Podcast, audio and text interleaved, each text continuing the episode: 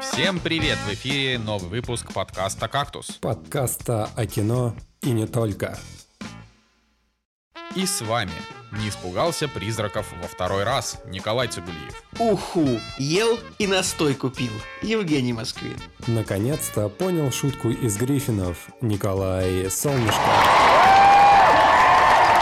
Сегодня в «Кактусе». Действительно ли прослушка лучший сериал? Как Брэндон Глисон сыграл Дональда Трампа. Нежданно особенности национальной охоты. Netflix и женская любовь. И Жан-Клод Ван Дам спасает собаку.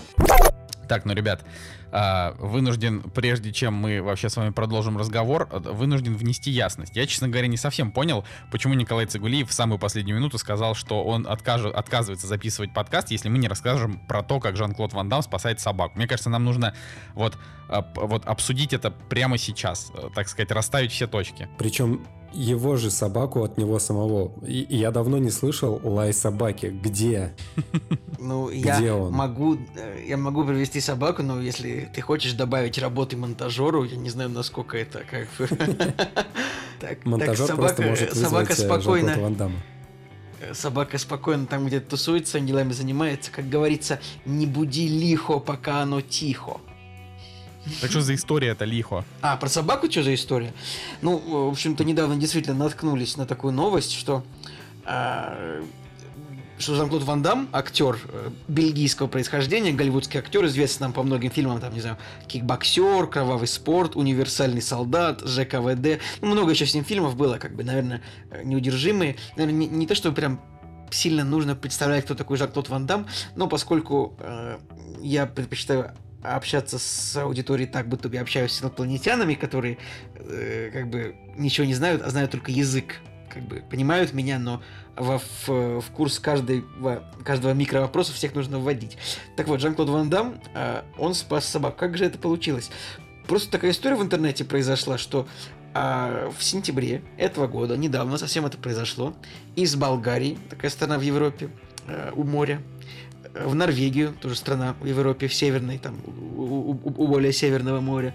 А, так получилось, что для новых хозяев привезли щенка Чихуахуа, маленькая такая собака, хорошенькая, достаточно обычная она такие. А, многие не любят маленьких собак, но просто как бы на самом деле маленькие собаки очень хорошие. Все зависит тоже от воспитания и от хозяев. Если хозяин идиот тупой, дебил, то и собака у него будет плохая. Да нет, даже если хозяин тупой, дебил, идиот, у него и собака будет хорошая, но просто вот. Так вот, и часто вообще такие ситуации бывают в Европе, потому что у всех стран э, очень разные законы по поводу собак, животных, как покупать, как заводить можно, кто имеет право разводить и продавать собак. Поэтому очень часто бывает э, такая история, что действительно легче вот из другой стороны себе выписать собаку. Там из той же из России много собачек э, увозят вот каких-то бездомных вот в Германию, потому что в Германии их там как бы просто купить сложнее, чем заказать из России. В общем, вот. И, значит, в Норвегию купили себе собаку люди она приехала из Болгарии, но оказалось, что у собаки оказался поддельный паспорт. И его не смог, и собаку не смогли зарегистрировать на месте.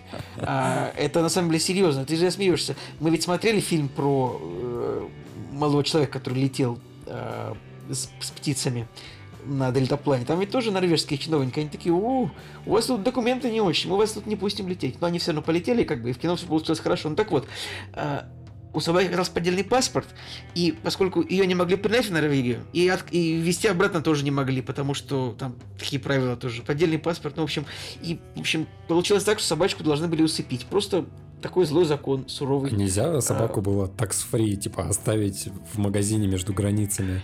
Ну вот я тоже думал, что это какой-то был бы кейс э, Тома Хэнкса из фильма «Терминал», что собачка просто бегала по аэропорту. Какой-нибудь охранник, какой-нибудь охранник мог бы себе просто взять. Ну, именно что правила таковы, что вот ну не может незарегистрированная собака, видимо, находиться вообще вот в этой стране. Норвегия суровая страна, там закон, вот, собственно, э, почему там люди живут так хорошо, с таким высоким уровнем жизни? Потому что строгие законы, законы соблюдаются. Ну да ладно.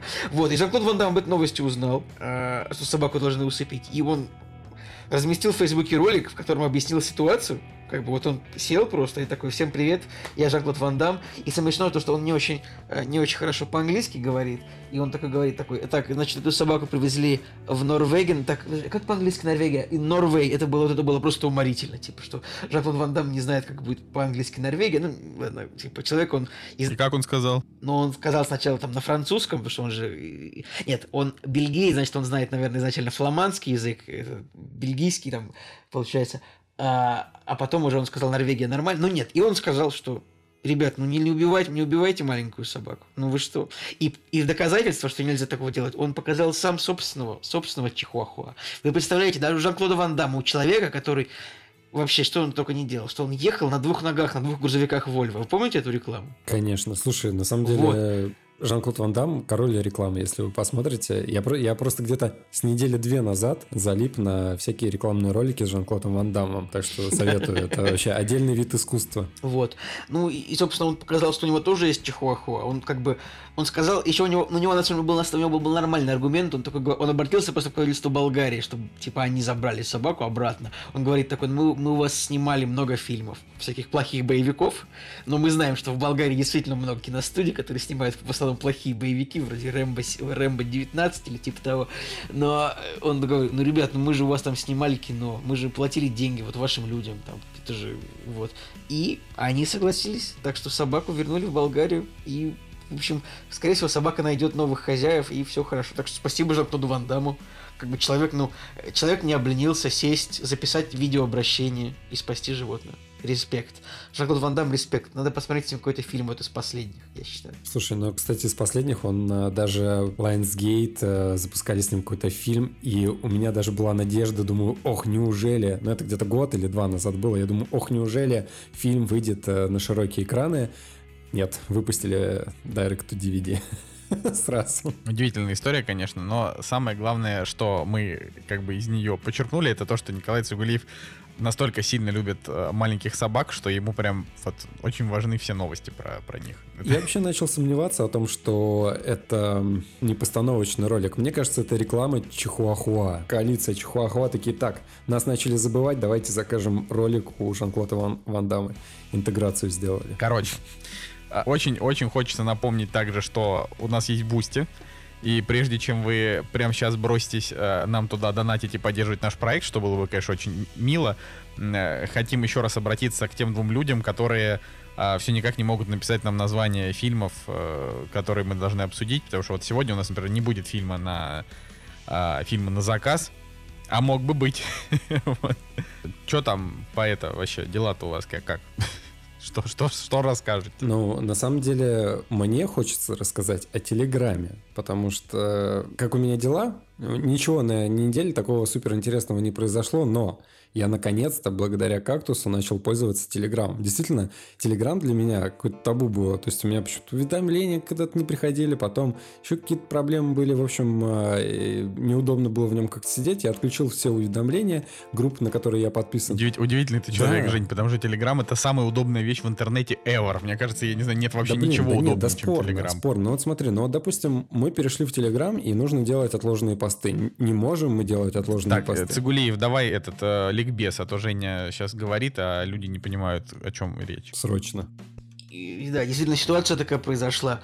У нас вот эти ребята посовещались и решили а, переехать, ну, типа, всем кактусам, если можно так сказать, перевести производственные мощности, если так можно сказать, нашего подкаста, ну, как бы группу и ведение новостей, паблик, комьюнити, попытка, попытка общения с комьюнити решили перевести в теле... из ВК, из ВКонтакте в Телеграм. Как бы я вот это не поддерживал, я сразу скажу, вот если ребята, те, кто грустит, на самом деле, вот на тему того, что ВК, мы ушли из ВК, я тоже грущу с вами, да, а, ну, действительно, в ВК мы не очень-то росли, нужно признать это честно, да. Не, ну ВК мы не забрасываем, может быть, даже если вот они все перестанут там писать, я туда, я сам займусь этим, я не шучу сейчас, потому что мне, не, мне нравилось ВК, и я как бы долго еще буду любить, и сам я веду страницу активно свою, ну, так, среднеактивно, но все равно как бы там есть аудитория, я считаю. А, Знаешь, чем ты занимаешься, Николай?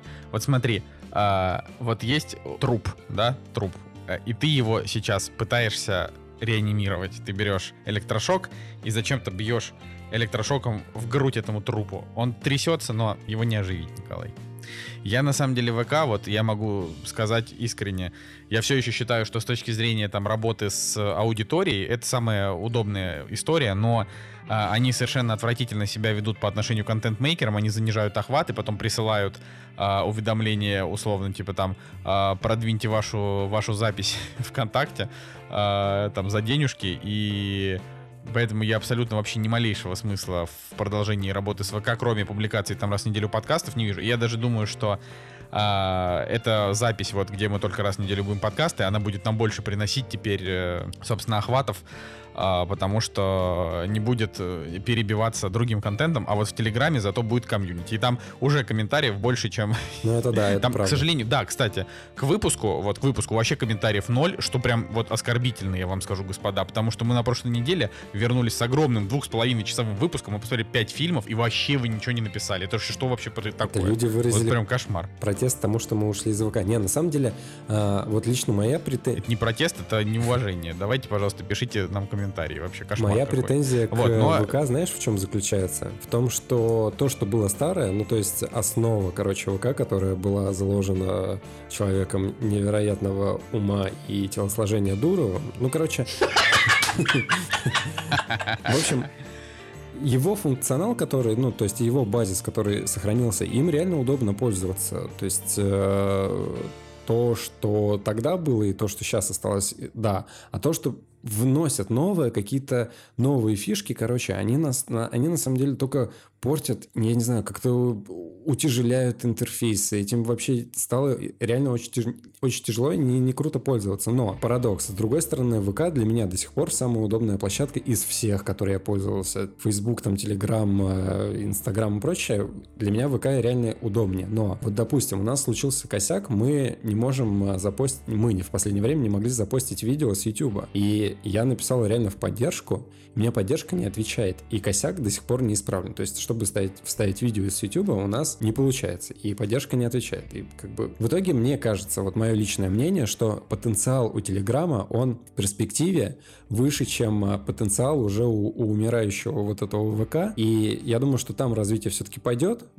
туда дальше, а ВК он все уже затормозился, поэтому, ну, я не знаю, как-то не имеет смысла в нем уже сидеть. Да и на самом, на самом деле у нас никогда особо много комментариев не было, да, поэтому мы вообще практически ничего не потеряли, поэтому тут э, даже страдать не на чем, на мой взгляд.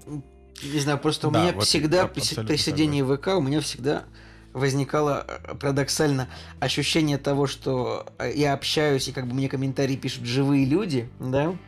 Парадоксально это учитывая то, что половина аккаунтов, которые часто писали нам комментарии, это были какие-то полутролли, полуанонимные люди, ну типа с непонятными именами и никнеймами без аватарок.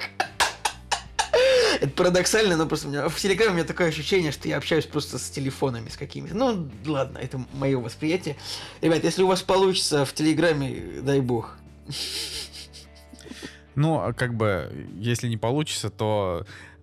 То есть, по, по факту, у нас, э, значит, в ВК у нас 3,5 тысячи подписчиков, в Телеграме у нас там сейчас 100 с лишним подписчиков, и охваты постов плюс-минус одинаковые. Да, это, это, самое, даже- это реально самое забавное. Да, поэтому я говорю, что ВК, честно, в жопу пусть идут, вот прям в жопу. Я вообще, я абсолютно, вот я в этих людях а, разочаровался, потому что им вообще, им максимально неинтересно, чтобы а, кто-то а, чем-то ВК, кроме ВК Клипс, занимался. Ну, то есть это вот как бы да, клипы они классно продвигают, но история с типа клевыми сообществами, которые а, действительно делают контент, не мимасы, а, там друг у друга там сворованные, а такой прям уникальный контент, то есть им вообще Хочешь, неинтересно это развивать. Расскажу, как будет с клипами. Вот они сейчас выделяют деньги на маркетинговое продвижение. Деньги закончатся, никто не будет заниматься этими клипами ВК. Ну, то есть, я не знаю, там, оно все, пойдет на спад. Это также было со статьями какими-нибудь, которые вначале они ввели.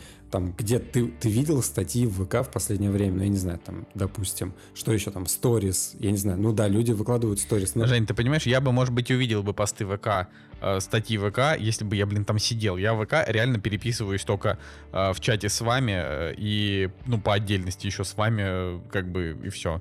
То есть, ну, это абсолютно... а, Типа, это уже два года как соцсеть не живая. Она живая только для людей, которые хотят Ой, не знаю, кино онлайн посмотреть пиратское, вот там тоже Ты- это можно сделать. Это, это тоже спорно. Как бы, Николай, вот есть какие-нибудь там группы какого-нибудь жилого комплекса, знаешь, там вот реально, ну, и там сидят все люди только в ВК. Ну, они там делают себе какой-то чат в WhatsApp, конечно, но а, группы ВК живы. Как бы. Я просто, ты, может быть, ты и прав, что там что-то умирает, но там все равно есть много людей, много бизнесов продвигаются через ВК. Я буду защищать ВКонтакте. Ну ладно, поживем, увидим. Так, Я ладно. думаю, что время покажет. э, Чего ради, Да. правда. Ой, окей. Ну, короче, да, о Бусте, это там, дон- донаты ждем, э, Ну так подожди, сказать, нет, это, заказывайте это- фильмы. это была рубрика Хорошо. «Как у меня дела». Мне теперь интересно узнать, как у вас дела. Да-да-да-да-да, давай. А, да, это рубрика «Как у нас дела». У меня замечательные дела. Я уже несколько дней как на новой работе вот вливаюсь, ну, по большей части. А, а, вот у меня есть история, точно, я хотел ее рассказать. Николай а, заскамил ее, потому что, а, потому что, короче, считает, что она не смешная. Мне кажется, что она подойдет. Короче, я решил, значит, суть в том, что вот новая работа, на которую я устроился, она а, 25 минут пешком. И там на автобусе не доедешь, на метро не поедешь. То есть она вот... э, Эта работа чисто вот пешком 25 минут и все. Как бы, ну, либо на такси, э, типа там 5, но это, это не, не, не очень такая история. Но, как бы, опять же, такси, если что, стоит 150 рублей. А, но я сегодня утром решил, блин, доеду, короче, на электросамокате. Хоть в Москве уже и холодно, но мне захотелось доехать на электросамокате. И около дома оказался один электросамокат. Я его взял. А, во-первых, э, он был немножко отличающийся от тех, э, на которых мы, например, там с Николаем Цигулиевым гоняли в Петербурге. То есть там нужно было его еще отцеплять, там, э, короче, неважно. Я его взял, э, я на нем доехал до работы, минут где-то за 15. а, и только я хотел его завершить, как там сказали, типа, молодой человек, э, не закроете вы здесь, э, потому что вам нужно а, типа специальные места парковки и показывает на карте места парковки. Думаю, блин, мне пришлось реально на треть пути возвращаться обратно. А, парковка, причем там она, как бы сказать, нету обозначения конкретной зоны, где парковка, там просто типа буква П и как бы территория, и ищи сам, да, и в итоге я долго не мог сообразить и понял, что парковка это просто э, ну, как бы это эти железки. То есть там не написано на этих железках название бренда, вот, ничего, просто, типа, пристегивай сюда.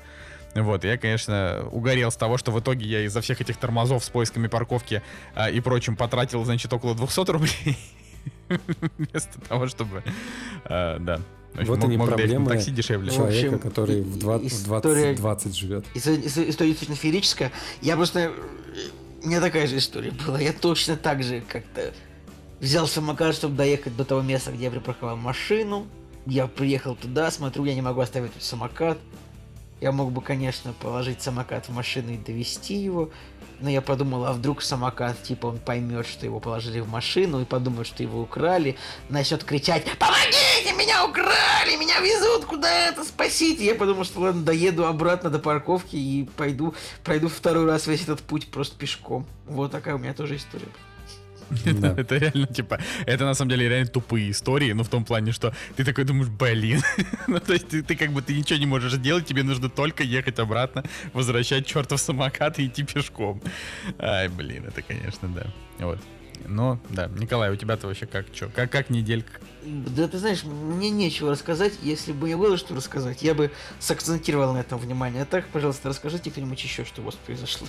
Не, подожди, а ты уже, а ты уже, э, как это, сделал себе бесплатный Netflix на русском языке? А, нет, не сделал. Кстати, было бы очень хорошо, если бы там, например, по этому случаю обнулили вся, все аккаунты, типа, если бы они- стерли базу данных моих 11 имейлов, которые я уже использовал для того, чтобы э, получить бесплатный Блин. Николай, какой ты, как- какой ты жадный. Вообще, конечно, реально, Netflix столько всего тебе подарили хорошего. а Кстати, ты- я сегодня буду рассказывать снова про тот сериал от Netflix. А, и, кстати, да, ну я, я хотел на самом деле так очень быстренько пробежаться по... Потому что Netflix Ну, раскрыли мы поняли, показатели Николай, просмотров. что, что не, по, не по беговой дорожке побежаться. Ну, мы поняли, что не по ней. да. Да, спасибо. Вот. А, Netflix э, раскрыл просмотры сериалов и фильмов 2020 года. И на первом месте «Бессмертная гвардия» 78 миллионов просмотров. Ну, это, как я понимаю, домохозяйств, да, его посмотрели, а не людей. А, проект «Сила» и Энола Холмс посмотрели 76 миллионов, и фильм «Будка поцелуев 2» 66 миллионов просмотров. Подожди-ка, а в этот Э, список сериалы входят или это отдельно? А, нет, это а дальше сериалы отдельно. Самые популярные сериалы это Кобра Кай, про который я вам рассказывал, 50 миллионов просмотров. А знаете, что это значит? Что посмотрите Кобру Кай. И потому что солнышко Николай дерьма не посоветует. А, во-вторых, сестра Ну, Рэйчет, это, это, это, сериал. это супер дискуссионное высказывание, которое я сейчас, я сейчас не буду его обсуждать, но просто я хочу, чтобы вот это, знаешь, как вот занесите в протокол, что Николай Цугулиев сказал, что это высказывание, оно, э, он бы подверг его сам спору. Пожалуйста, продолжай. Короче, сестра Рэйчет 48 миллионов, а Академия Амбрелла 43 миллиона и Люцифер 38. Люцифер это вообще э, оригинально не нетфликсовский сериал, но они то ли его перекупили и, и продолжение на их бабки снимается, то ли что-то там еще. Академия Umbrella я тоже рассказывал. Второй сезон крутой, первый сезон, типа, первый сезон не очень крутой, но он вместе, как бы в тандеме со вторым, первый тоже начинает нравиться, вот так. А сестру Рэйчет я не смотрел, но ее, короче, как-то очень сильно поругали. Я, наверное, планирую посмотреть ее, может начать, потому что, ну, как-то вот мне, мне сеттинг очень Да там интересен. 20 серий, Николай. 20? Там типа два... Ну, в смысле, два сезона по 10 серий, все, как бы там нет нечего смотреть. Какие два сезона, если только в этом году он начался? Кто, Академия Umbrella? Нет, я про сестру Рэйчет. А, сестру Рэйчет, ну посмотри, я точно не буду, А, прям сто процентов. б- Там, значит, это самое, ну, просто величайшая актриса современности Сара Полсон там играет. Все-таки я считаю, что это ну, нельзя пропускать. такое. Заметили, да, как кактус, как, кактус э, решил, что Сара Полсон в лице Николая Цигулиева, кактус решил, что Сара Полсон э, величайшая актриса современности, посмотрев на нее впервые месяц назад. Да почему впервые смотрел с ней достаточно кино? Ну, недостаточно, но несколько фильмов я с ней смотрел. Птичий короб, да. Например, Птичий короб и Блю Джей. Не, ну она, я с ней, она в «Щегле» играла еще, она играла в американской истории ужасов, я смотрел один сезон, ну вот, так вот. Вообще, какой прикол Сары Полсон, типа вот, а, короче, с ней достаточно посмотреть один фильм, и ты такой, вот, я уже много смотрел с этой актрисой, я не знаю, почему у меня такое впечатление появляется. Вот с какими-нибудь актерами посмотришь кучу фильмов, и ты такой думаешь, ну да, он играл типа в семи фильмах, но я плохо его помню. Вот есть такое. А как-то вот она очень запоминается очень быстро. Типа, мне кажется, с одного трейлера вполне можно было бы просто проникнуться актерским талантом этой женщины. Нет такого ощущения, ребят? Ну, она правда хорошая. Она правда хорошая, вопросов нет. Тут не, не буду спорить. Ах, Мне да. понравилось, Ладно, знаете, я что? думаю, что... Не, мне понравилось, э, когда Коля сказал Кобра Кай, солнышко Николая. Я подумал, блин, нифига себе, нифига себе, как со- соотносится. Пау. Да, и потом у меня еще сработал, э, когда Цугулиев сказал ЖКВД, но он так сказал ЖКВД. Я такой, что? Это если мы с тобой, типа, не знаю, занимались смазыванием дверей, и я такой тебе, Жека, ВДХу подай мне, да? Типа вот это. Да, да, да. Так что Надо будет попробовать. дубляж сериалов это, конечно, то еще дело. На- Кстати, на самом деле, еще по поводу актуальненького, я в прошлом выпуске рассказал о том, что наушники сломались у меня, которые я использовал для записи подкаста Only. Так вот, э, представьте, я как человек начинал запись подкаста, у меня были проводные наушники, я от них отказался, эволюционировал до беспроводных, но которые с проводом все равно. И теперь эволюционировал до наушников, которые вообще без проводов. Блин, так стало удобно подкаст записывать. Вообще, вот по сравнению с тем, что было 5 лет назад, сейчас э, просто студия звукозаписи. Вот новый experience в записи подкаста. Тут еще пришла новость о том, что Джаред Лето вернется к роли Джокера в режиссерской версии Лиги Справедливости Зака Снайдера. И я просто даже не знаю, стоит ли это обсуждать, но сам факт, что это вообще вроде как все попрощались а, и с Беном Аффлеком в роли Бэтмена, и с Джаредом Лето в роли Джокера, и тут Зак Снайдер такой, а-а-а, давайте-ка все снимем. Ну, это просто достаточно просто. уморительная история в том смысле, что вообще, ну, типа, Бен Аффлек хоть и слился с этой историей, вообще очень странно, но, типа, все такие решили, что нам там круто тусов- тусовалось. Мы хотим еще потусоваться вот в этом сеттинге. Да? Я не знаю, Я- ребята, вы, на- вы на самом деле вот такие новости обсуждаете, которые никому не интересны. Вот 7 часов назад новость была. Гошу Куценко госпитализировали с коронавирусом. Вау. Вот так, это да. это, это очень грустно. Я это пропустил, кстати. Удивительно, удивительно, что на самом деле Николай Цугулиев, вот у него есть какая-то внутренняя симпатия к Гоше Куценко, которая тоже это проявилась довольно, не так давно. это но- довольно забавно, это правда. Я не знаю, я не могу это объяснить. Но, типа, ты вот, я, кстати, мы никогда это не проговаривали. никогда, но это правда, ты вот угадал, почему у меня какая-то симпатия к Гоше Куценко, я даже не знаю, вообще не понимаю. Предлагаю дипфейк сделать на Blue Jay, чтобы вместо того актера Сары Полсон там играл Гоша Куценко. О, господи. Ну, теперь, теперь-то мы можем э, наконец-то обсуждать премьеры недели-то, да? Вот и они! Премьеры недели!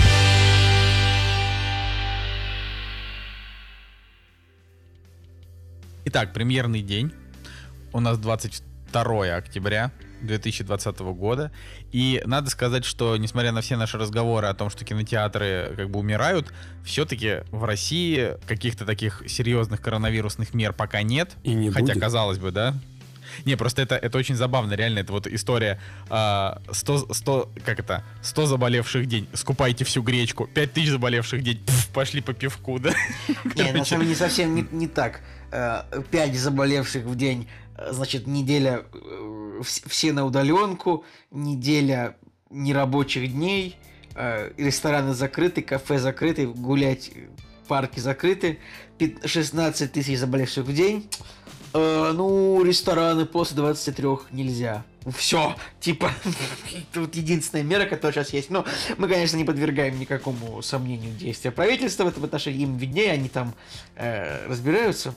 Вы потерпите, они там разбираются. Все будет нормально, да?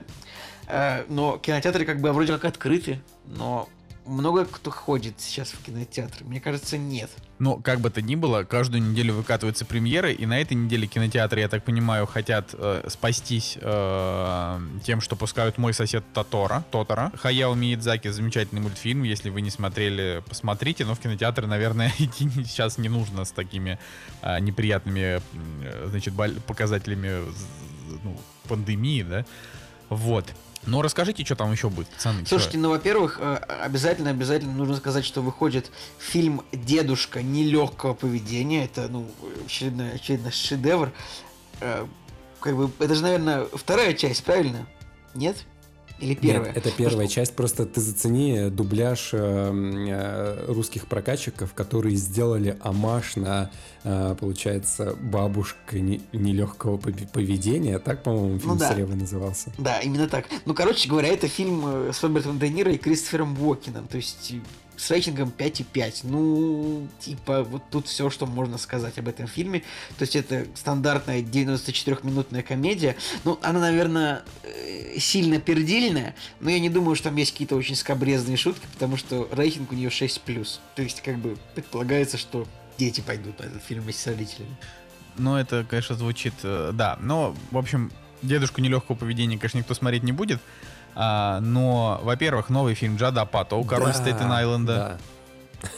Я просто так сказал. А почему ты так, я- ты так сказал? Ты так ждешь фильм Джада Апатова? Типа, серьезно? Я думаю, что Женя его ждет точно так же, как э, долгожданное продолжение лучшего фильма современности Билла и «Билл и? Тед». Как, кстати, Жень, как, Да, кстати, да, как да. Билл и Тед, которого ты так ждал сильно? А, кстати, я давненько не проверял, э, если он на торрент. На торрент. Подождите, ну-ка сейчас. Блин. Слушайте, я, я реально, я, короче, я просто уволю Женю из подкаста, хоть у меня и нет такой, э, как это, таких полномочий, если ты еще хоть раз скажешь слово торренты в нашем подкасте. Я против. С Я, нами так все я, работать я перестанут. накладываю вето на это решение. Сами тоже они...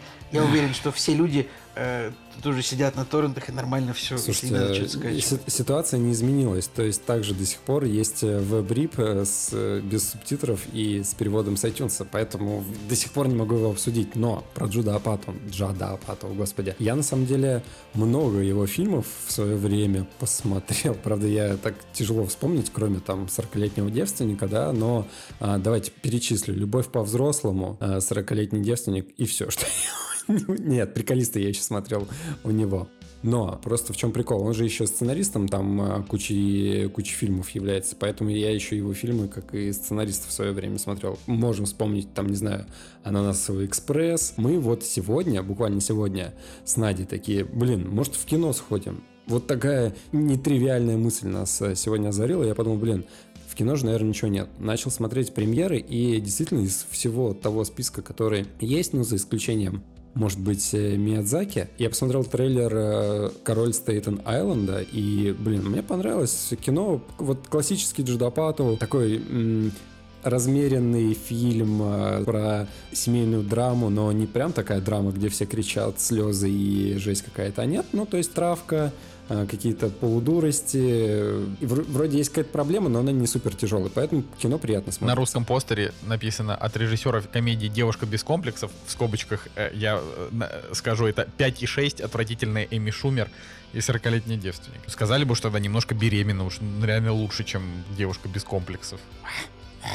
Вообще, ненавижу Эми Шумер. Вот что я просто, э, я хотел только ради этого. Эми Шумер отвратительная. да. А, а мне показалось, или Женя сказал, что э, она свой экспресс снял Джада Патту? Не-не, сценарист. Нет, он сказал, сценарист, сценарий да. написал. Он еще, А, кстати, сценарист окей. был, э, не шутите, с Зоханом, господи, фильм с Адамом Сэндлером. Не знаю, кстати, у меня, кстати, в, э, в школе этот фильм был дико популярный.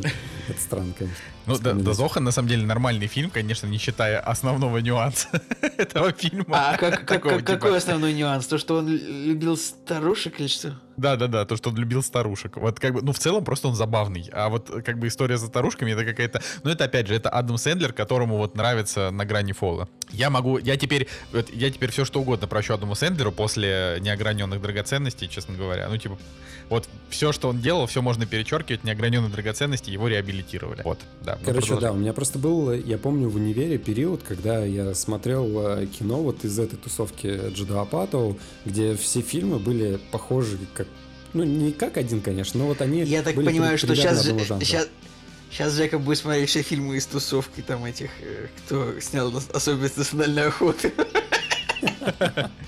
Нет. А, ладно, если дальше по премьерам идти, самая, наверное, самая, самая, самая русская премьера глубже, потому что я этот э, трейлер, постеры и рекламу этого фильма сейчас вижу ну просто везде. Не знаю, где, куда я глаза не гляну, везде, везде реклама этого фильма.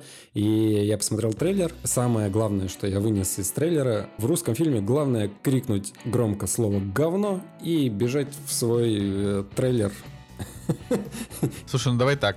Во-первых, в фильме играет Любовь Аксенова, Да которая, судя по трейлеру, го- горячее, чем вообще пожар. Во-вторых, э, фильм снял Роман Прыгунов. Нет, Михаил А, Сигал. снял. Нет, Михаил Сигал, простите, да, Михаил Сигал, который снял рассказы. Это И хорошее кино. кино. Михаил, я, слушайте, мы ни разу в выпуске не шутили типа про фамилию Михаила Сигала. Типа. Типа, Кстати, Путин, по- по- подождите, Путин, Путин поблагодарил Сигала недавно за сохранение... За что, за, за роль в «Осаде 2» или что-то? Нет, за сохранение каких-то тигров Тигров, да. где-то в России. Вот, может быть, он просто перепутал Михаила Сигала и Стивена Сигала. Не, Стив- Стивен Сигал, правда, правда, он, он имеет отношение какое-то к, к охране природы. Сейчас не скажем точно, но имеет. Да. ну, короче, типа, у Сигала есть э, кино про Алексеева и рассказы, поэтому я этому режиссеру доверяю максимально, поэтому этот фильм я посмотрю. Потому что э, Сигал для меня как э, вот тот режиссер, который снял «Хэппи Энд» и... А, если, а если э, рейтинг 6,2, ЧБ. Николай? Если 6,2, наверное, не буду. Вот так вот. Если 6,7, я 6,6, 6,7 я гляну. Потому что, а, ну, типа, знаешь, он нормально снимает, актер у него Ну, нормальный. это, То есть это фильм, типа, видимо, типа Зак и Мири снимает порно, очень очевидно, да, что это Нет, нет, похоже? нет, смотрите, тут по идее, ну, может быть, но как бы основная линия, которая по трейлеру прослеживается, о том, что театральный режиссер, ну, в общем, э, Паль, он, видимо, как-то с театром связан, и денег у него нет, и он, конечно же, пускается во все тяжкие, снимает порно, чтобы денег заработать. Ну, как я понял из трейлера, вот бегло, когда я его посмотрел. И он как бы в порно привносит э, вот театральную, театральную драму какую-то, вот где актеры там начинают что-то играть, и как бы по идее вот здесь э, спрятан глубокий смысл. э, Через порно раскрываются проблемы мироздания. Но я не знаю, я, честно говоря, э, я понимаю, что Михаил Сигал, да, до этого снял два, в принципе, нормальных фильма, которые было, ну, приятно смотреть, да, необычно, приятно смотреть, вот, но просто есть куча примеров, когда человек снимал-снимал, а потом все равно снял кино с э, Сергеем Буруновым, и оно, и в этом фильме кричали говно на, на весь экран. Не знаю, блин, я вот у меня, у меня нет э, какого-то доверия к этому фильму, ну посмотрим. Может быть, если 7 и 3 будет, ну, попробую, может быть. Не, Жень, даже если у него 6,6 будет, это значит, что люди ставили семерки. Ну, понимаешь, да? Это типа, ну, короче, я уверен, что фильм будет норм. Единственное, что мне не нравится, это вот это вот заигрывание с логотипом порнхаба. э, вот Николай, это вот оранжевое. Это очень Что? сейчас была супер странная аргументация. Типа, если у фильма 5,5, это значит, что, возможно, кто-то один поставил девятку вполне. Но это же... Нет, если у фильма 6,6, это значит, что много людей поставили ему семерки. Как бы, это же очевидно. Ну, может, Ну, типа, А может, просто какая-то небольшая часть поставила десятки, а остальная тройки. может и так. Э, Тут нет смысла спорить. если, Просто если у фильма Ты, будет... так- ты так сейчас дал заднюю, просто нет смысла спорить. Просто потому что ты понял, что твоя позиция полностью лишена как бы всякого фундамента. И очень Да легко. нет, и ну просто, просто земля у тебя не- просто если из-под- бы- если- У тебя просто... при- признай, что у тебя просто ушла земля из-под ног, когда ты услышал мои аргументы. Давайте вы Абсолютно, Николай, твой аргумент меня уничтожил. когда мы обсуждаем кино про порно. Аккуратнее. Это, кстати, не последнее кино про порно, э, связанное с русским кинопроизводством. То есть там э, я, я где-то читал, а, что сюжет у какого-то нового сериала э, будет тоже связанное с порно. И пока вы сейчас что-то поговорите, я даже найду, что это за сюжет, и вам скажу. И мне просто кажется, что это странновато, что русские люди... А, вот все, нашел. Значит, э, называется сериал Happy End, выйдет на кинопоиске. А, В центре сюжета молодая и находчивая пара, которые больше всего на свете любят секс и могут им заниматься буквально везде и почти всегда, а еще любят снимать свой креативный секс в неположенных местах на камеру айфона.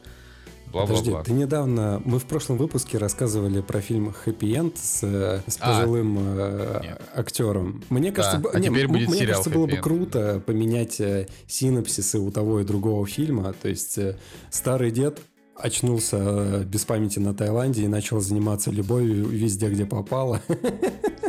Это было бы интереснее. Ну, как бы то ни было, короче, вот такая вот история, что вот как бы столько всего запрещают, ну, запрещали там в российском прокате, а вот снимать кино про порно, это мы можем. Кстати, довольно, Ладно. довольно удивительно, на мой взгляд, тоже это то, что как бы вообще в целом, ну, такое себе. Это же, ну, не православно Не, типа, я вот, я как бы за то, чтобы снимали такое кино, ну, в смысле, всякое разное и провокационное, но почему-то вот когда русское кино выходит про порнографию, какой-нибудь Мединский условный, понятно, что Мединский, у него уже как бы права слова особо нет, а, значит, он, типа, вот Мединский никогда не поругает, что, ой, сняли какую-то хренотень, то есть все, что делал Минкульт, это давал деньги на дерьмище, а потом, когда дерьмище проваливалось, подавали в суд на режиссеров, ничего с них не выбивали, как бы и все. Ну, то есть, потому что, а что, у них же нет денег. Вот, и как бы... Да, да. Это Такое, очень, такое. очень Ладно. точное. Очень точно ты подметил. На этой неделе еще «Доктор Лиза» выходит. Фильм с Чулпан Хаматовой и Константином Хабенским. Это фильм про один день из жизни э, Елизаветы Глинки. Это женщина, которая погибла трагически пару лет назад, да? В Сирии, да, А, вот. в Сирию направлялась. Да, летела на Самолет летел самолете. в- И... из Сочи в Сирию, действительно. Да, это, это довольно грустная история, но кино, судя по трейлеру, это такое крепкое кино, на, не знаю, на 7,5. Вот, должно быть, должно быть хорошо, мне кажется. Давайте так, а, вот смотрите, вот Да. э, первое, да, мы обсуждаем сейчас кино по трейлерам. А, Открываем трейлер доктора Лизы, и я ничего про фильм не хочу сказать, но как же меня бесит в последнее время трейлеры, где на черных рамках пишут название и когда выйдет этот фильм и возрастной рейтинг. Да давайте уже сразу там, не знаю, напишем на этих черных рамках, кто снимается, режиссер, актер, весь синапсис туда вынесем. Женя, в чем проблема? Ну, короче, просто уже не какие-то проблемы с уже не проблемы с черными рамками. Ну, как бы.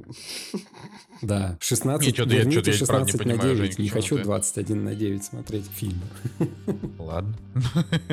Жень, Нет. если ты хочешь мое мнение, то мы с Николаем приложим все усилия, чтобы, ну, вернули так, как ты хочешь. Но как бы, Мы, Жень, мы все сделаем. да, Жень, ты просто расслабься. Спасибо. Люди уже работают над вопросом, да. Люди занимаются, потерпи. Не, но, но, но трейлер правда хороший, так что тут что. Ну вот, но э, это такая будет, очевидно, супер-мега грустяшка. все, как, все как умеют э, в России делать, поэтому э, пока, знаете, пока ковид не закончится, я не буду смотреть эти грустяшки. А знаете, что я, кстати, хотел сказать? Вот это мы бы точно это не упомянули, а я совершенно случайно наткнулся на «Медузе». 23 октября в Apple TV а, выходит значит, фильм Софии Копполы «Последняя капля» с Биллом Мюрреем и Рашидой Джонс. И Рашида Джонс классный, и Билл Мюррей тоже классный. Короче, София Коппола а, не очень, говорят, кстати. что... Да, София Коппола, короче, это полный отстой. У нее реально...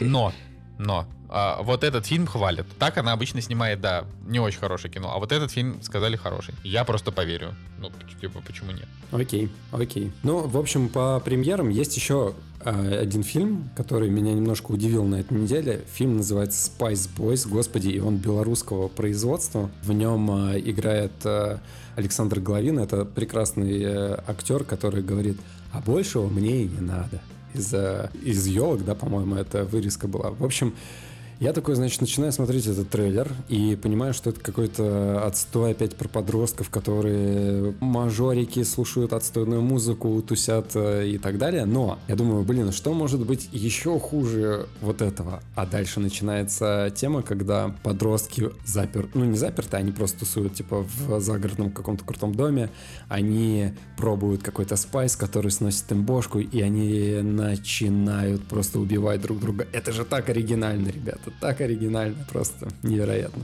Ну а чё, а если это хорошо снято, то, Жень, это не важно.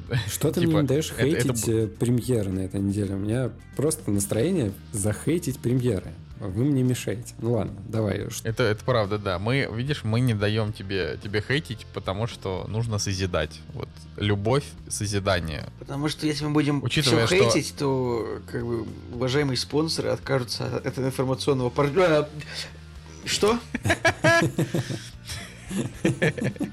Ай, кошмарные. Вы ужасные люди. Вы все ужасные люди. Ну вот, а вообще а, надо сказать, что Женя-то обычно как раз отечественное кино защищает, а тут что-то с ним не так произошло. Ладно, и еще на этой неделе будет два русских фильма. Один называется «Любовь без размера» с Ходченковой, а, про то, что женщине э, за 30 намекнули, что у нее, типа, а, слишком маленькая грудь, и ей надо, типа, сделать грудь это, это, это звучит как... Это, кли... это фильм такой?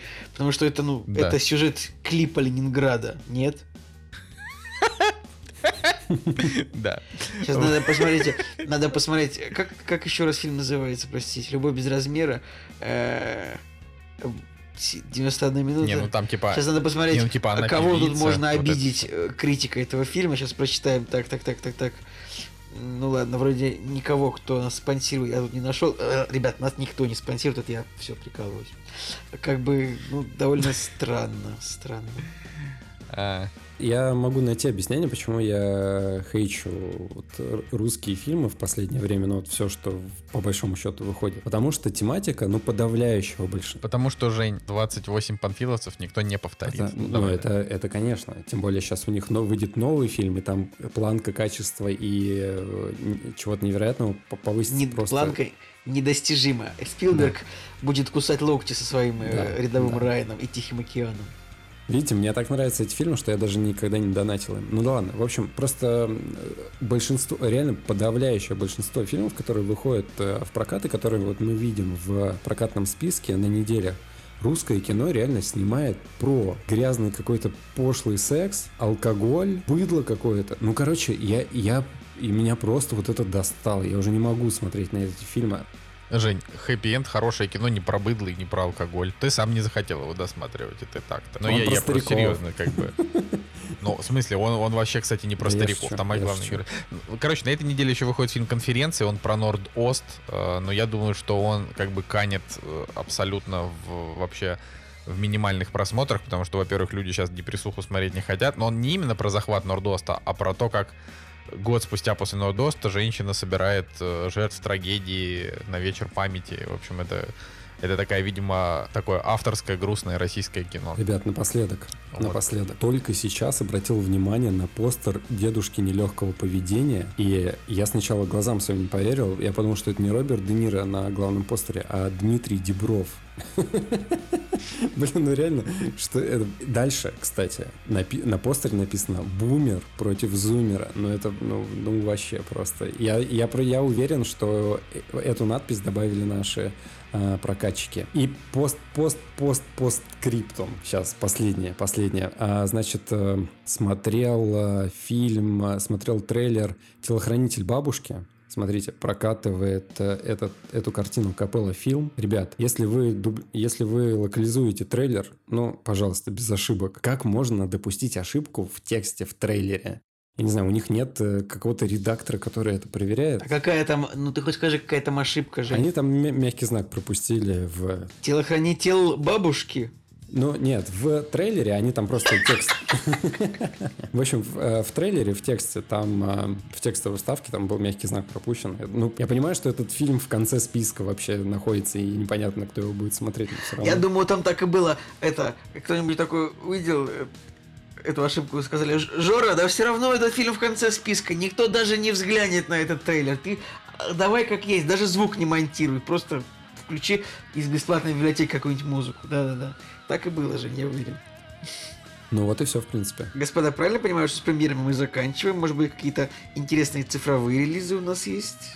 Я бы только хотел сказать, что у беспринципных на кинопоиске, э, значит, на той неделе не было рейтинга. Ну, то есть, когда я начинал их смотреть, я, честно говоря, сейчас уже вообще забыть забыл, говорил ли я именно о самом контенте. По-моему, говорил. Ну, ты, ты типа 9 раз примерно упоминал, что выходит сериал на кинопоиске по Цыпкину, что вы любите Цыпкина, что вы э, ходили... Не мы, я, Настя не любит. Вот э, это, что это, ты, это важно. Что ты это любишь Цыпкина, что важно. ты ходил на Цыпкина, что ты еще Да. пойдешь на Цыпкина, что ты читал его Не книги, ходил, э, тоже что пойду. ты ел Короче, бургеры так, после... Ты больше после- этому времени, чем я трачу. Я просто хотел сказать, что у него сформировался рейтинг, и сейчас у него там 6,1 при 15 тысячах оценок. И мне, конечно, интересно было бы э, а, интересно было бы послушать мнение создателей, потому что они, очевидно, не рассчитывали на такой низкий рейтинг. Вот, но я просто понимаю, почему он такой, потому что там, правда, супер отвратительные главные герои. Вот, снят он, конечно, классно, играют они неплохо, но герои просто отвратительные. Типа Поэтому- неприятные персонажи. Плохо Ну да, себя ну, то ведут.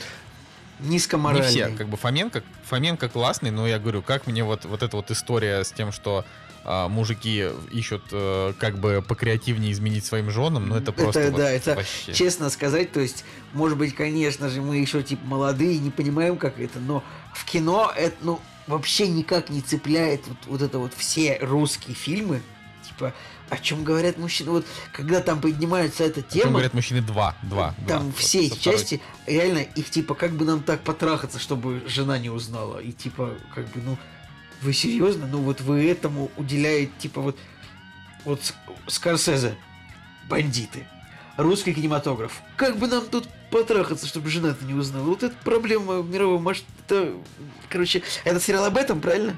Ну, э, да. Ну, Да, тогда дальше. Ну, то есть там, там как бы, э, типа, там есть... э, я просто не, не хочу прям его совсем разносить. То есть я в целом, не зная оценки, а, я долго думал, блин, какую же ему поставить оценку? Вот прям реально, типа, я каждый день проверял. Мне, правда, было очень любопытно, какую же оценку поставят люди, потому что, ну, я был уверен, что с большой такой маркетинговой поддержкой посмотрит его много народу.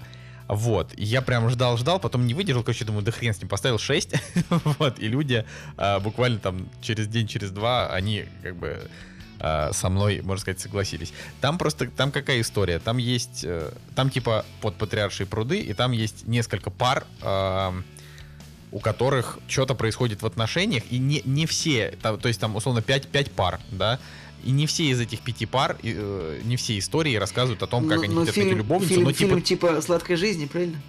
Да, только сладкая жизнь это как бы драма, в которой тебе интересно наблюдать за героями, потому что там герои все как бы отвратительные, но среди них есть и те, кто у тебя вызывает симпатию, либо какое-то понимание. Плюс там, ну там они как бы сложные. А беспринципные это такая, это легкая комедия. То есть их можно посмотреть.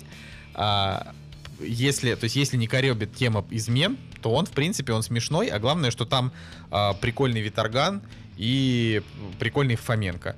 И, и, кстати, Оксана Киншина тоже ну, Виторган, он, но- Виторган, он в этом смысле известный, да, типа, ладно, неважно. Ну да, вот. а, Николай такой что-то что-то засыпался. Да, Да, я думал, ну, что надо, блин, надо ли углубляться в личную жизнь Виторгана, Не- Собчак и остальное, я подумал, да не надо. Да, да, это и правда не надо. Вот, ну, кстати, это Михалкова, которая Надежда, да, она тоже там прикольная. А, то есть, по большей части, это вот история про то, что, как бы, русские актеры уже научились нормально а, играть в кино. Но на данный момент, вот к 2020 году, они не умеют делать две вещи. А, актеры не умеют ругаться матом. То есть вот в кинопоисковых сериалах все постоянно ругаются матом, и вот в тот момент, когда они это делают, как будто бы э, они сразу перестают, они, они типа на 2 секунды теряют свой талант. Выглядит они ругаются матом не так, как это в жизни люди делают. Ну, То есть это прям вот вообще. А, э, вот во-вторых, э, нужно понимать, что как бы эра, эпоха вот этих вот, вот этих вот трясущихся сисек в кадре и вот этих вот двухминутных сцен с охами и ахами, она как бы уже прошла. Ну, то есть она была, типа, такой десятилетний период, там, с 2005 там, по 2015, окей. Но сейчас это уже как бы это, это уже совершенно не обязательно. Люди и так прекрасно понимают, что вот да, сексом можно заниматься, да, окей. Хорошо. Спасибо, сериалы. Ну, в общем, такая история. Я, в общем, больше ждал. Кстати, по поводу премьер нужно сказать, что на этой неделе на Netflix вышел или выходит а, ну, в общем, тоже важный проект этой осени, который называется «Суд над Чикагской семеркой». А, это фильм Арна Соркина, великолепного сценариста, Э, как бы великолепного сценариста, в этот раз он еще режиссером выступил, там играет Эдди Редмейн, э, Джереми Стронг, э, Саша Барон Коэн, короче, много актеров достаточно, Марк Райден, Джозеф Гордон Левит, и это фильм, который как бы, ну, must watch, очевидно, но как бы мы его еще не посмотрели, но, наверное, постараемся посмотреть к следующему выпуску, о чем вас предупреждаем, просто чтобы вы тоже, возможно, оформили себе бесплатную или платную, как у вас получится, не знаю, насколько вы предприимчивы, подписку на Netflix и посмотрели этот фильм вот тоже с нами. Да, и, и сразу готовьтесь э, к тому, что точно будет фильм, который называется «Октябрьское небо», с Джиллин Холлом. Э, это, это просто очень, потому, что очень, Цигулиев очень, его посмотрел очень и как забавно, бы ангажировал нас. Что этот фильм уже должен был обсуждаться, по-моему, уже недели три, и Октябрьское небо плавно переходит, э, плав, плавно, плавно переходит на Ноябрьское небо. Ну как было. Все, ну, собственно, нет, такого каламбура из На следующей неделе же еще а, октябрь будет, поэтому мы еще в рамках октября остаемся, поэтому все окей. Кстати, да, да, да, да, да, да, да, все правильно. На это будет еще октябрьское небо, все Николай, так что давай-ка не это. Хорошо, вы меня, Ладненько. вы меня успокоили. На этом точно заканчиваем. А, идем, идем дальше. Кактус. Подкаст о кино и не только. Жень, ну давай, особенность национальной охоты это прям интрига. Вот реально. Хотим, Кто бы мог давай. подумать, да, что вот мой выбор пойдет на этот фильм. На самом деле, такое ощущение, я вот поговорил с друзьями, вообще все люди, ну, с друзьями, которые смотрят кино, и у всех э, ощущение от этого фильма, что он его когда-то смотрел, но практически его не помнит. То есть есть ощущение, что это фильм о водке, о том, как э, отдыхают мужики, вот, э, какие-то сцены из фильма там условно с медведем. В общем, как-то фрагмен... фрагментарно его люди помнят, но не полностью. И а, люди не улавливают его основную суть. То есть если посмотреть, то э, оценки у фильма достаточно высокие. 7,6 для фильма с 95 -го года, 95 -го года, когда в стране вообще трэш какой-то творился, я, я считаю, что ну, для кинематографа это неплохо, для отечественного. А, плюс у него прикольный постер. Э, ну, ты такого сейчас не увидишь. То есть такой рисованный карандашиком постер, мне кажется, это отлично. Но давайте с предыстории начну. А, а предыстория такая. Я из-за того, что был на карантине вот все это время, я очень давно не был у себя дома в Сном Бару, не видел родителей, не знаю, мы там сколько, месяца три, наверное, не виделись. И вот, наконец-то, на прошлых, точнее, да, на этих выходных э, была возможность приехать домой, и Значит, э, когда встретил отца, он нам подарил щуку, которую он выловил сам. То есть такая здоровенная щука, мы, значит, привезли ее домой, подумали, блин, что же с ней делать-то? И а, в итоге сделали из нее... И, и решили отпустить. Не, она уже была заморожена. Не, можно было, конечно, попробовать, но, в общем, сделали из нее уху наваристую, а, сделали из нее щучьи котлеты. Короче, в, в реальности не вот так вот в подкасте, когда мы об этом обсуждаем, а в реальности это, конечно, все выглядело достаточно аутентично, потому что, ну, не знаю, там в последнее время а, вот прям такие блюда какие-то, ну, не мы не готовим. А тут пришлось прям и кастрюлю супа наварить, и котлеты самим сделать. В общем, все это выглядело очень круто. И, значит, э, мы все это сделали. Наливаем тарелку ухи вот этой наваристой, где овощи порезаны крупными такими кубиками. У меня вот приятное ощущение из детства такое, как будто вот я с дедушкой там поехал на синокос куда-то или на рыбалку, там мы налили этой рыбы и сделали уху. Вот в этот раз ощущения были такие же. И мы, значит, налили супа, положили этих котлет, достали... Сейчас, Женя, Женя, сейчас 15 минут спустя Женя такой, а уж какие кулебяки моя бабушка делала! Продолжай, пожалуйста. Кулебяки. Не знаю, ребят. Если вы побываете на карантине, я думаю, вы меня поймете, когда каждая мелочь тебя может порадовать. спустя три недели после того, как ты дома отснял. Ну так вот, в общем, достали хрустальные рюмочки такие небольшие, налили туда клюквенные настойки. Все это выглядело просто потрясающе. Аромат. Я, да, опять же, на, из-за ковида я до этого аромат не чувствовал, а здесь такой аромат стоял. В общем, и мы, значит, сидим, берем эти рюмки хрустальные, и... Жень, Жень, можно последний отыгрыш, я не буду тебя перебивать. Типа, чем сейчас должен был сказать, типа, а у нас в морозилке водочка холодненькая, мы ее доставим. Все, продолжай, продолжай, прости отступим немножко от основного рассказа и поговорим про водочку. В общем, мы когда все это сделали, мы, подумали о том, что, блин, надо с водочкой все это сделать. И я такой, да, с, холод... с холодненькой. Но потом э, пришло понимание того, что мне будет реально стрёмно идти в магазин покупать водку. Я просто как бы вообще не пью. Ну, практически, да, там, не знаю, там один бокал пива могу выпить. А представить себя, что я пойду в магазин покупать водку, мне как-то вообще странно было. И мы в итоге достали клюквенную настойку. Ну, тоже я считаю, что, в принципе, неплохо звучит, э, которую наши друзья сделали. И она неплохо подошла под все это. Ну, так вот, значит, мы берем эти хрустальные рюмки. Тост он как-то сам собой из э, особенностей национальной охоты. Мы там не сказали, ну, э, за здоровье, да, но как-то вот мы произнесли тост, и у меня сразу в голове особенности национальной охоты всплыли. И где-то через там, минут 10 я предложил посмотреть этот фильм, хотя, честно говоря, вот он у меня в памяти был точно таким же, как, как я вот описывал, да, фрагментарно какие-то части. И мы, значит, начинаем его смотреть. Это 95-й год. Этот фильм снял Александр Рогошкин. Э, он, по-моему, три части вообще снял э, особенности чего, ну, чего-то там. Дальше потом есть рыбалки и еще охоты в зимний период, но мне хочется именно про первую часть рассказать. А, получается вот такая предыстория вкусная к, к этому фильму. И сам фильм, он на самом деле оказался намного глубже,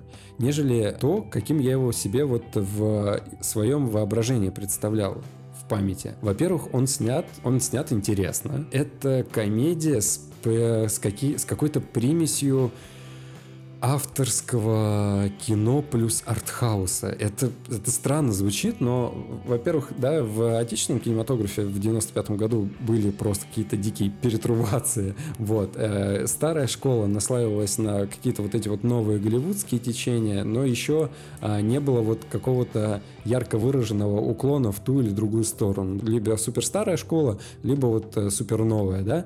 А здесь вот какое-то вот было течение, и Действительно, фильм — это не тупая комедия про то, как мужики отдыхают на природе. Нет, там есть э, подтекст, э, причем подтекстов много и проблематика есть. Я не говорю, что это идеальное кино с точки зрения там а, юмора или с точки зрения, опять же, идеи, которую он доносит до зрителя, но он участвовал на кинотавре 95 -го года и в жюри Балабанов сидел тогда, я почитал историю о том, что э, среди других картин Балабанов, в общем, э, дал приз главный кинотавр именно вот этой картине. И я прям, я прям почувствовал, что это было, ну вот, не, не балабановское кино, но оно как-то ментально и духовно, оно вот к нему ближе, к его какому-то стилю. И если вы, там, не знаю, любите или смотрите Балабанова, то и особенности национальной охоты, они вам, а вот они покажутся чем-то вот из той вселенной, короче. В общем, я в этом фильме увидел что-то, что меня привлекло глубже, чем не просто какой-то набор анекдотов, да, которые а, где там в синопсисах каких-нибудь или в описаниях к этому фильму можно прочитать. А, во-первых, подача материала классная, сама фабула. История о том, что приезжает Финн в Россию, он хочет узнать о классической русской охоте, начинает себе ее иде идеализировать, да, вот этот русский кич с охотничьими собаками, с, с ну, в общем, с чем-то, что вот если «Войну и мир» смотреть, да, вот э, оттуда такое, да, такие кадры. Вот, и, в общем, он себе это все идеализирует, а по, по большому счету, вот 95-й год, все это вот превращается в какую-то попойку, какие-то странные темы, но за вот этой попойкой есть, остается еще какая-то национальная принадлежность, смешная причем. Хотя, по большому счету, не, тяжело сказать, что где ты смеешься, тяжело сказать, что это комедия. Вот такие вот плюсы у фильма. Я, если у вас есть желание, то пересмотреть, я думаю, стоит. Потому что можно для себя кино открыть с другой стороны. Там еще есть рыбалка и охота в зимний период из таких, из хороших, а все остальные, ну, да, они все очень остальные плохие. плохие, потому что, ну, во-первых, потом и режиссер поменялся, а во-вторых, уже, ну, понятно, что просто на- начали доить какую-то популярную тему. Но вот первый фильм, он действительно, он э, оригинальный. Это вот прям сто процентов. Но очень круто, когда, я не знаю, давайте для примера возьмем кадр, когда стоит вот этот егерь, который похож на почтальона Печкина. Но у него огород выполнен в японском стиле, вот какой-то дзен там разложен. И как пример какого-то артхауса, вот до этого была какая-то комедия, да, типичная, там, с какими-то ситу- ситуационными шутками, а дальше появляется кадр, крупный план вот этого э, егеря, который на заднем плане вот этот японский огород э, в виде дзена вот этого, и он пов- поворачивается с абсолютно серьезным лицом в камеру, с его усами, и если вот чисто эксклюзивно только этот кадр рассматривать, то вообще можно подумать, что это какой-то триллер или фильм ужасов. В общем, вот, вот такая смесь, она, конечно, очень интересная, необычная. Но есть и минусы у этого фильма. Э, Некоторые какие-то сюжетные сцены, они вот прям видно, что они либо не окончены, либо затянуты, либо чересчур непонятно для чего они вставлены. Например, там, как корову перевозили на стратегическом бомбардировщике. Но это, это странно. Но, с другой стороны, тоже у этого минуса есть плюс. Невероятно, как можно в натуре, вот сейчас так не снимают, сейчас не снимаю, не, не пойдут с камерой на аэродром и не будут снимать настоящий стратегический бом- бомбардировщик. Только Нолан, да. И то у него даже был не бомбардировщик, а просто пассажирский Боинг, по-моему. Не, но если бы ему нужен был бомбардировщик, я думаю, он бы снял бомбардировщик. Да, да. Ну, короче, вот э, то, что снят, то, что можно было снять в натуре, вот такие какие-то объекты, это, конечно, круто. Это не, не нарисованы какие-то дурацкие вертолеты, которые э, кошмарно выглядят даже в современных фильмах. Круто, на самом деле. Вот понятно, что у фильма аб- абсолютно нет бюджета. Вот просто нет бюджета. Даже если интересный факт читать, там прям видно, что пишут, что снимали там на энтузиазме, а, денег не было и так далее, и так далее. И в какие-то моменты с точки зрения человека, который, там, не знаю, занимается операторской работой, то бишь мне, мне было круто видеть а, операторскую работу, которая пыталась скрыть а, бюджетные огрехи фильма. То есть а, там движение самолета они показывали движением камеры. Со стороны, конечно, это не понять, но вот как человек, который снимает, я такой, блин, думаю, круто сделано. Такая же тема была у Балабанова «Братья 2», когда они не могли снять настоящую, настоящее ДТП с- в Америке с машиной. То есть они по закону не могли снять э, момент, когда машина сбивает э, Данила Багрова. И оператор тогда, он э, там как-то исхитрился, да, сделал вот операторский такой финт, где вроде бы его как бы избивает, а на самом деле и не сбивает. Вот. И здесь точно такие же моменты. Короче, круто. Я вот прям на самом деле порадовался, что посмотрел этот фильм, и где-то к середине фильма я уже вообще был полностью в него вовлечен. Он, правда, практически ни- ничем не заканчивается, то есть у него есть идея, которую он несет через весь фильм, э, с вот этим представлением о России вообще, да, как оно рисуется в изображении, в воображении людей, да, может быть, каких-то извне, да, там, иностранцев или так далее, а и как оказывается в действительности. Но фильм как бы просто, он вот заканчивается, ты остаешься с историей. Я такие моменты не очень люблю, но вот в данном фильме это в какой-то степени работает, поэтому даже за это не очень хочется снижать оценку, и я ему поставил 8, хотя, ну, по большому счету, это, наверное, 7, но я поставил 8, потому что оригинально. Вот за оригинальность один балл накинул, а так между семеркой и восьмеркой. Ну, это, на самом деле, я считаю, справедливо. У чувака еще есть «Кукушка» тоже. Вообще, Рогошкин хороший режиссер и сценарист. То есть вот он До как-то такой... определенного времени. Дальше после кукушки у него, по-моему, кукушка поехала. Не, ну, знаешь, э, как бы не каждому... Знаешь, Нолан тоже а, лучший был довольно давно последний раз. так что тут, а, типа... Ну, и опять же, да, у него там в том же, не знаю, там в 2006 году у него там был фильм «Перегон» с 6,5. Ну, это, конечно, не супер, но, а, но и не провал. Дальше, да, у него там уже какие-то пошли моменты, а с 2012 года ему вообще почему-то фильмы не, ну, перестали давать снимать. Короче, Ну, русское кино, на самом деле, особенно 90-х, оно вот может, может удивлять. И если вот взять по годам, да, и фильмов снималось мало, фильмы снимались э, по большому счету какие-то некачественные или подделки, или копии, или что-то странное, но стабильно один-два фильма в каждый год вот выходили. Даже вот в эти страшные начальные 90-е фильмы все равно выходили. И Ну, так и интересно. сейчас выходит, Жень. Ты, э, Да, и сейчас ты выходит. как бы просто про- просто ты немножко, не- ну, типа, ты концентрируешься на, на старых фильмах, и иногда, может быть, там забываешь о том, что, ну, типа, по большей части в России вообще спокойно выходит два точно хороших фильма в, в году, а, а то и там штук пять. Это про- просто... Я эту идею проношу, да, и переношу ее на наше время. Просто мне все-таки, оглядываясь назад, сейчас у людей хотя бы деньги есть. Ну, то есть ты можешь, а, я не знаю, там у государства попросить, э, у рекламодателей, еще у, еще у кого-то. Не знаю, та же водка может быть твоим спонсором. Смотри, а в э, особенности национальной охоты они крупным планом показывают ящик с водкой, но там нет продукт плейсмента, там просто написано водка и все. То есть там нет никакой рекламы. Вообще ничего нет, понимаешь? Люди реально на энтузиазме снимали. Не знаю, на какие деньги, действительно. Потому что рекламы нет, ну, я не увидел. Ну, не знаю, там, реклама УАЗика. Единственный, наверное, бренд, который там попал в кадр. Вот. Э, Просто у людей сейчас есть возможности. А тогда, ну... Хотя, с другой стороны, знаешь, когда денег э, нету, оно и, возможно, и качественнее даже получается, потому что у тебя есть желание вывернуться и креативнее как-то поступить в определенный момент. Ну да ладно, закончим с этим.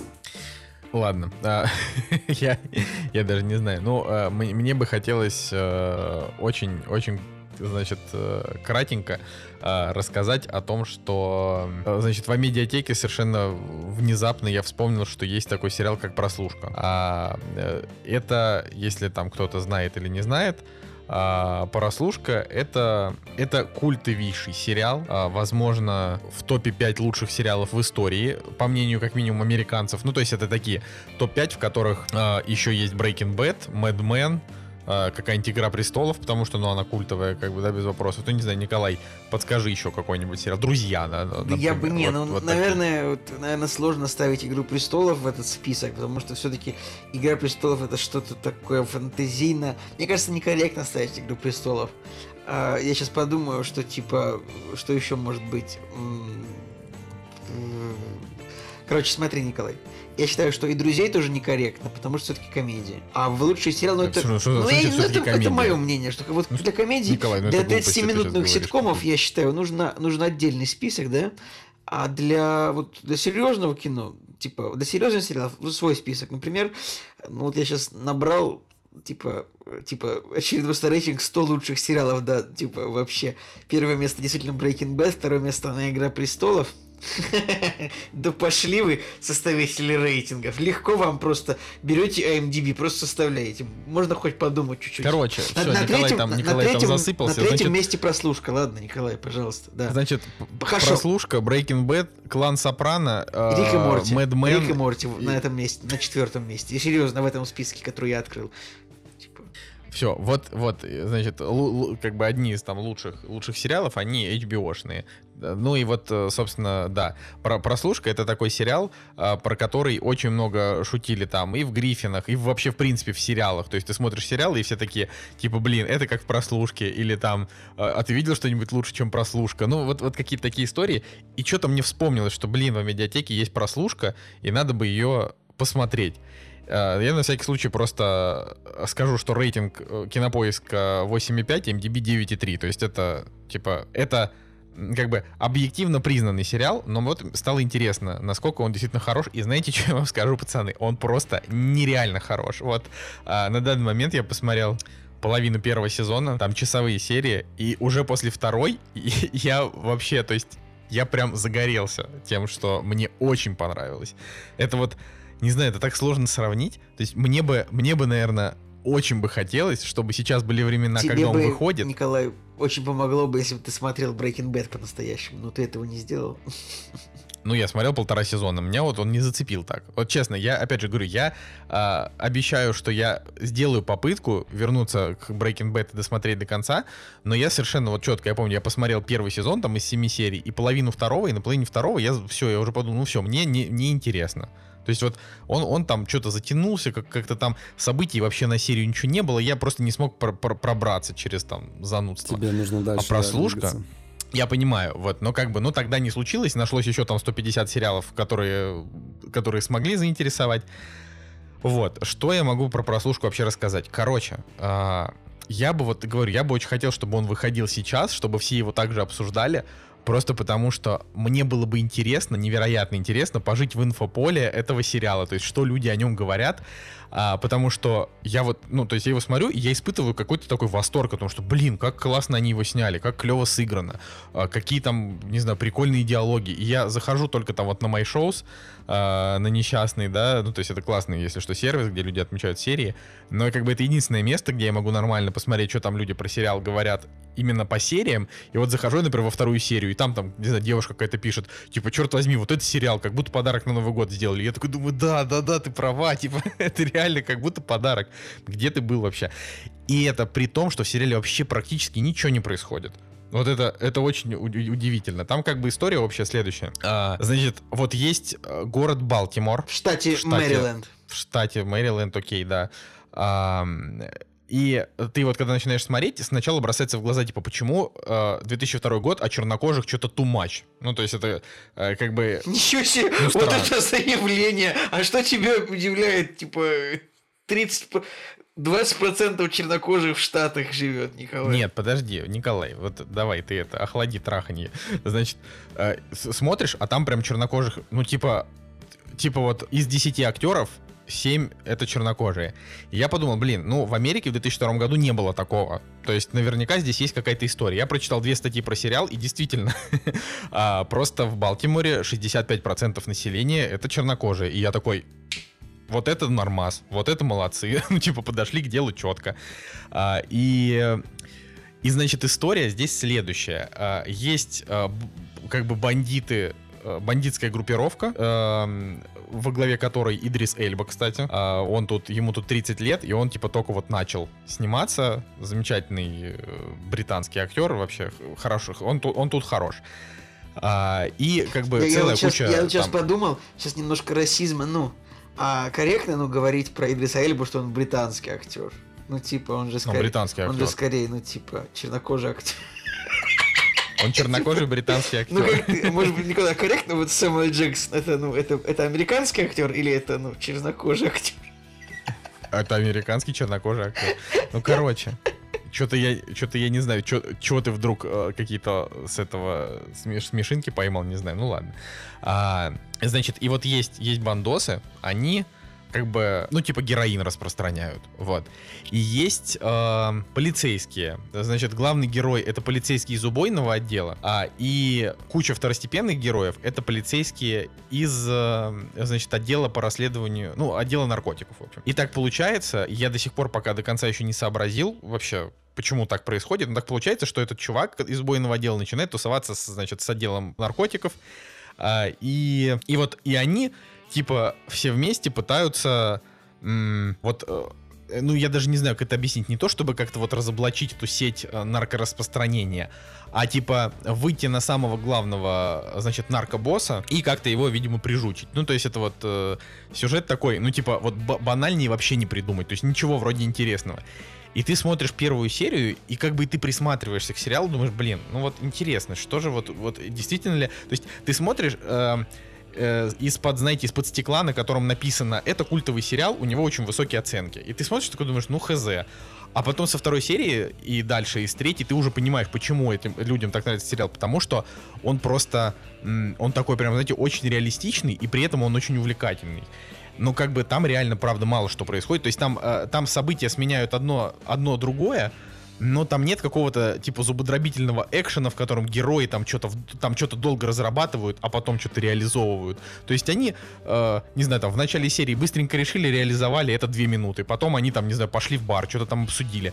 И вот, э, и он как бы с каждой серии, он создает такую огромную-огромную такую вот э, такую паутину из связи между персонажами, и ты в какой-то момент прям начинаешь, ну как бы интересоваться вот э, как бы интересоваться структурой сериала. То есть ты такой думаешь, так, а вот этот, а вот что, почему у него такие интересы, а у этого такие? Ага, этот, наверное, имеет какое-то влияние вот на этих. И вот у них такие какие-то постоянные там микроконфликты там у копов друг с другом, потому что а, один там, не знаю, дружит с судьей, второй нет. И ты, то, то есть, понимаете, да, это сериал, в котором невероятно много, много таких мини-сценарных нюансов, и вот благодаря им смотрится очень интересно. Ну, то есть тут Тут нет такого, что тебе показывают копов, вот копы хорошие, а бандиты плохие. Там, ну, типа, у бандитов ровно столько же экранного времени. Про них тоже показывают, и про их семьи, и про их отношения, и про их там между собой. Понятно, что это, конечно, ну, типа, если есть люди, которым прям не нравится вот эта вот культура чернокожих, которые, типа, йоу, подфака, вот это вот, тогда, конечно, будет тяжело смотреть, потому что там, ну, типа, вот все сцены, все, А, все сцены Николай, с черными, они все вопрос, такие. а, а как ты сам-то смотришь? Потому... Николай. Николай, моя, моя, жена э, монтирует подкаст и вырежет все твои инсинуации в отношении меня, что я как ты смог пробраться сквозь свой пещерный э, э, людоедский расизм и посмотреть прослушку? Мне, мне, мне это вообще... Для меня это главная да. задача, загадка просто выпуска. Ладно, э, я, я, пол- я полностью проигнорирую этот вопрос. Э, Скажу, что классно. Короче, очень круто. Я вот, я, я вот все, вот правда все, что я хочу сказать, тем, тем, что мне настолько нравится, что мне очень грустно, что я не могу его вот типа онлайн с кучей людей обсуждать и говорить, блин, а вот как там в последней серии, а что вот здесь? Ну, потому что, потому что он правда очень крутой. Возможно, говорю, это мне, не знаю, что-то он мне как-то, может быть, зашел, но, например, клан Сопрано, который, который я тоже параллельно смотрю, и он мне нравится. Клан Сопрано мне нравится вот прям в полтора раза меньше, чем прослушка. Он тоже крутой, там тоже классные персонажи, но в клане Сопрано, на мой взгляд, типа там серии можно там на 10 минут сокращать и ничего не потеряет. Я сейчас могу, вот могу кого-то оскорбить, но там, правда, много затянутости. А здесь вообще нет затянутости. Здесь прям вот каждый, каждый разговор, он что-то значит. То есть там вот герой что-то вот, какие-то вот там вот эти, значит, э, толкатели героины что-то между собой протолкнули, какую-то странную телегу на 5 минут. Ты такой думаешь, блин, к чему они это говорят? А потом к концу серии всплывает, к чему они это говорят. Ты такой, блин, это же вот это. Ну, ну, вот классно. Не знаю, как это объяснить. Это вот, это прям интересный, качественный сериал с очень крутой сценар... ну, командой сценаристов и людей, которые там, которые там работали над, я не знаю, над фактологией, как вообще жи- жили люди. То есть он такой вообще абсолютно не лосковый, без, э, без таких там, не знаю, красивых героев, э, которые чисто там отыгрывают симпатичных манекенов. Ну, не знаю. Но нужно такое. сказать, что он Круто. на есть на Амедиатеке. Я советую. Я, э, я еще чувакам за, за кадром сказал, что я прям настаиваю, чтобы вы посмотрели. посмотрели этот сериал, потому что он стоит вообще времени потраченного. Да. Ну, наверное, опять же, может быть, я сейчас вот, э, не знаю, дойду там и, в и скажу, чуваки, в третьем сезоне там не то. Но исходя из тех статей, что я прочитал, он там с каждым сезоном все круче и круче, и к концу ты вообще такой... Вот. Не, я думаю, Так что что, как бы я тоже, я, наверное, ну, в скором времени думаю, не знаю, может быть, после, после сестры Рэчет, может быть, тоже начну, потому что я, конечно, тоже засматривался на прослушку. Меня почему-то только смущали вот довольно средние серии, э, да, рейтинги посерийно на MDB, там, что-то где-то 8.1, 7.9, думаю, а из чего же тогда э, вот этот вот 9.3 вышел? Ну да ладно, я думаю, что я тоже начну, ну не сразу, но тоже. Так что, Николай, смотри, но не то, что прям очень быстро, вот, ну как-нибудь так вот. Ну я, вот, Жека, ты как бы, ты вот там сейчас утонул в этих, в русской водке и впрочем, но я тебе тоже говорю, посмотри прослушку. Классное кино. Оно, оно, знаете, вот там показывают Америку, которую просто в других местах не показывают. То есть это типа не Америка, где большинство белых, немножко черных, э, черные говорят про то, что йоу, потому что я черный. Нет, здесь, здесь вообще нет разговоров про расизм. Здесь типа город, в котором просто белых мало. И, и тут вообще не встает вопросов. То есть ты куда ни сунься, тут типа э, на одного белого приходится там 4, 4 чернокожих. И они все между собой совершенно спокойно, вообще нормально общаются. э, и иногда жестко шутят, иногда не жестко шутят. То есть здесь нету вот как бы, грубо говоря, во вселенной сериала, в которой нет расового вопроса, э, в ней сразу как бы свободнее дышишь. Вот это, мне кажется, мне кажется, это прикольно. Но, конечно, вот мне прям очень любопытно, что же будет дальше, потому что пока вот, ну, искренне ты как бы смотришь, и там правда мало чего происходит. То есть, э, как бы событий много, но ты не понимаешь, к чему тебя ведут, вот, потому что они просто как-то что-то что взаимодействуют. Ну, сложно мне объяснить, может, кто-то вот в комментариях, давайте, люди в комментариях пишите, э, кто смотрел прослушку, может, кто-то объяснит, но по большей части вот в тех комментариях на мое шоу, что я прочитал, там люди, вот они также со мной согласны, что это какой-то вот омут, в который тебя затягивает, и ты просто в нем как бы плаваешь и смотришь. И это такое классное ощущение. Это типа не процедурал вообще, там нет такого, что там каждая серия это какой-то какой-то кейс, то есть они просто там медленно, планомерно продолжают вот сюжет, э, в котором они к чему-то к чему-то идут. Вот такое. Ну и прослушки там пока еще из того, что я посмотрел, особенно не было. Видимо, оно там будет потом. Вот. У меня Давай, Николай. история. Я на самом деле сейчас... Господи, мне даже стыдно об этом говорить уже. Короче, поставил на скачивание первый сезон а, «Карточного домика». Ты можешь просто говорить, э, планирую посмотреть карточный домик. Да к Вот чему- ты, ты же прям выделяешь. эти, Поставил на э, скачивание, зашел на торрент. чему все эти сокрытия? Нет, э, честно рассказываю о том, как, как я поступаю. Скачал первый сезон карточного домика, 80 гигабайт, господи, э, жесть какая, вот. И я его никогда не смотрел, на самом деле. Вот. Я тоже Даже не не, было такого, чтобы я там одну серию где-то посмотрел, да, и хоть какое-то представление имел, о чем, о чем там происходит. Но Надя посмотрела этот сериал, когда, там, не знаю, когда я был на работе, или, в общем, она его без меня посмотрела, и все настаивает на том, чтобы я его посмотрел. Но если бы там не было Кевина Спейси, я, бы- я бы его не смотрел. Но так как там Кевин Спейси и еще и жена говорит, давай смотреть, так что вот у меня впереди карточный домик, поэтому прослушку придется оставить еще на потом. Блин, ну, жаль, конечно, жаль. Если что, Жень, э, Netflix 30 дней бесплатно. Ты типа... Ладно, ты их, наверное... Меня же тогда взломали. Меня тогда деньги списали. В общем, я теперь с Netflix на вы.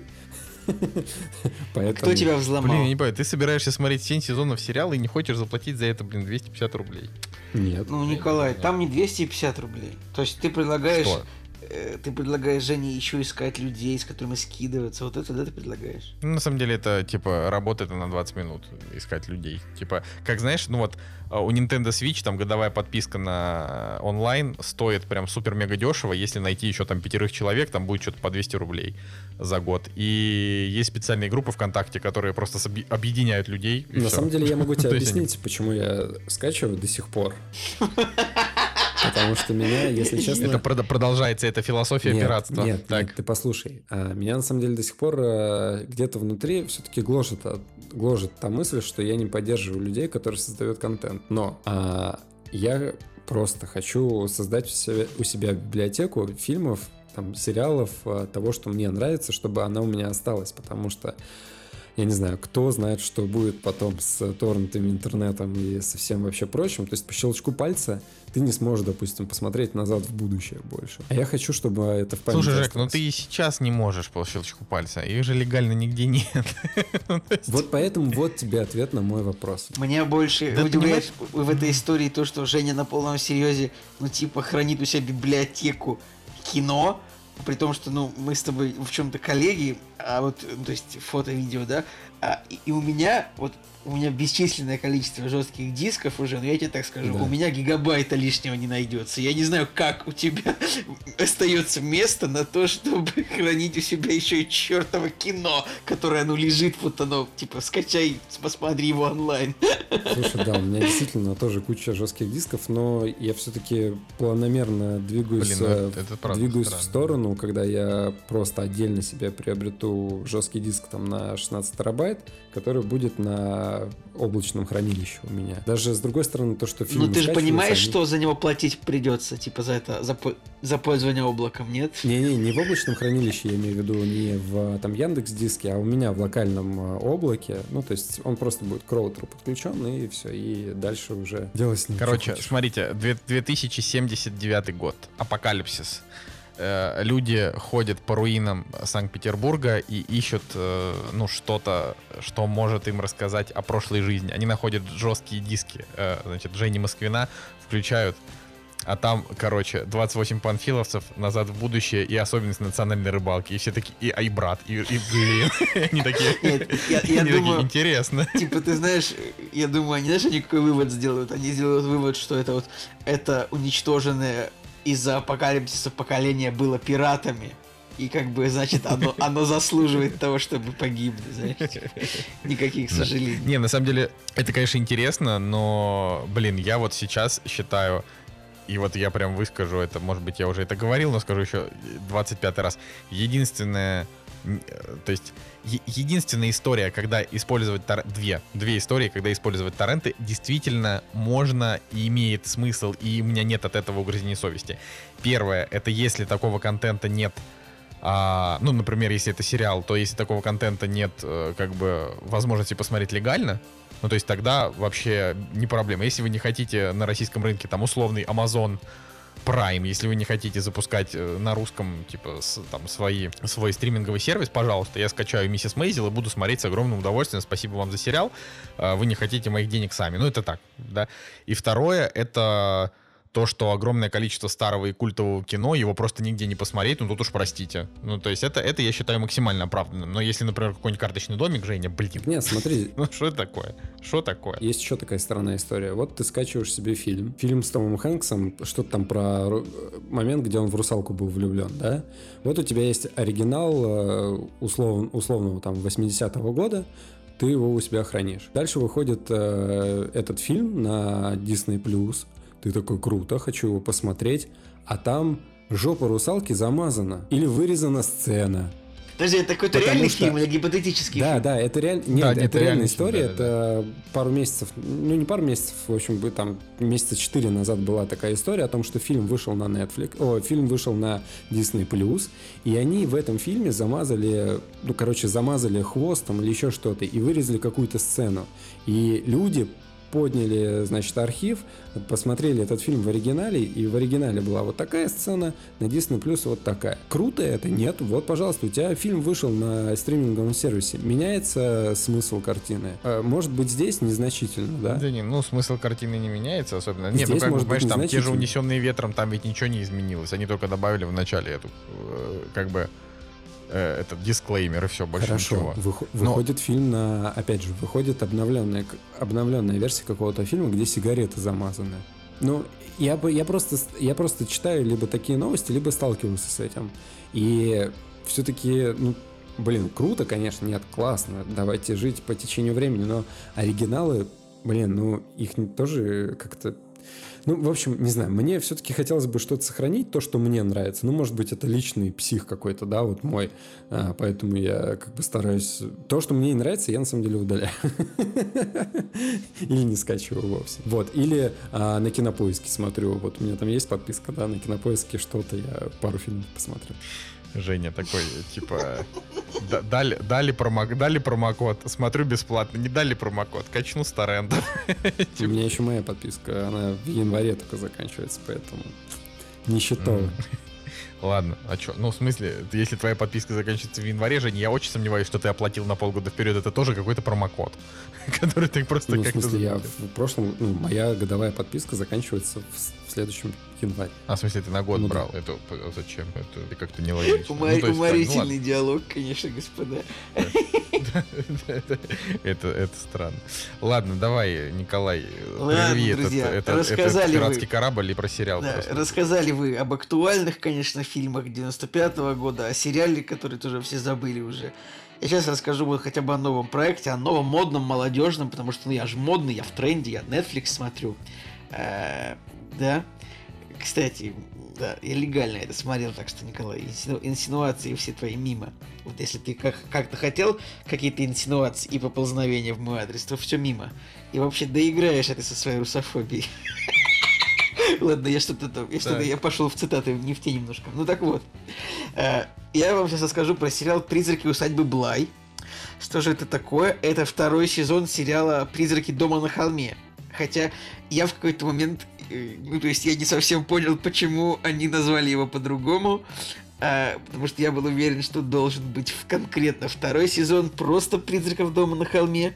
И как бы, понятное дело, что там другая история, но от, те- от того же создателя, то есть шоураннер тот же Майк Фленнеган, очень талантливый мужчина, который снял, например, фильм «Доктор Сон», ну и, соответственно, первый сезон сериала «Призрак дома на холме», который очень классный, большущий рейтинг, ну, кинопоиск 8.0, MDB 8.7. Как-то вот, э, ну, в принципе, на MDB в целом почему-то в последнее время всегда выше рейтинга этих сериалов. Даже я не знаю, не могу никак это увязать.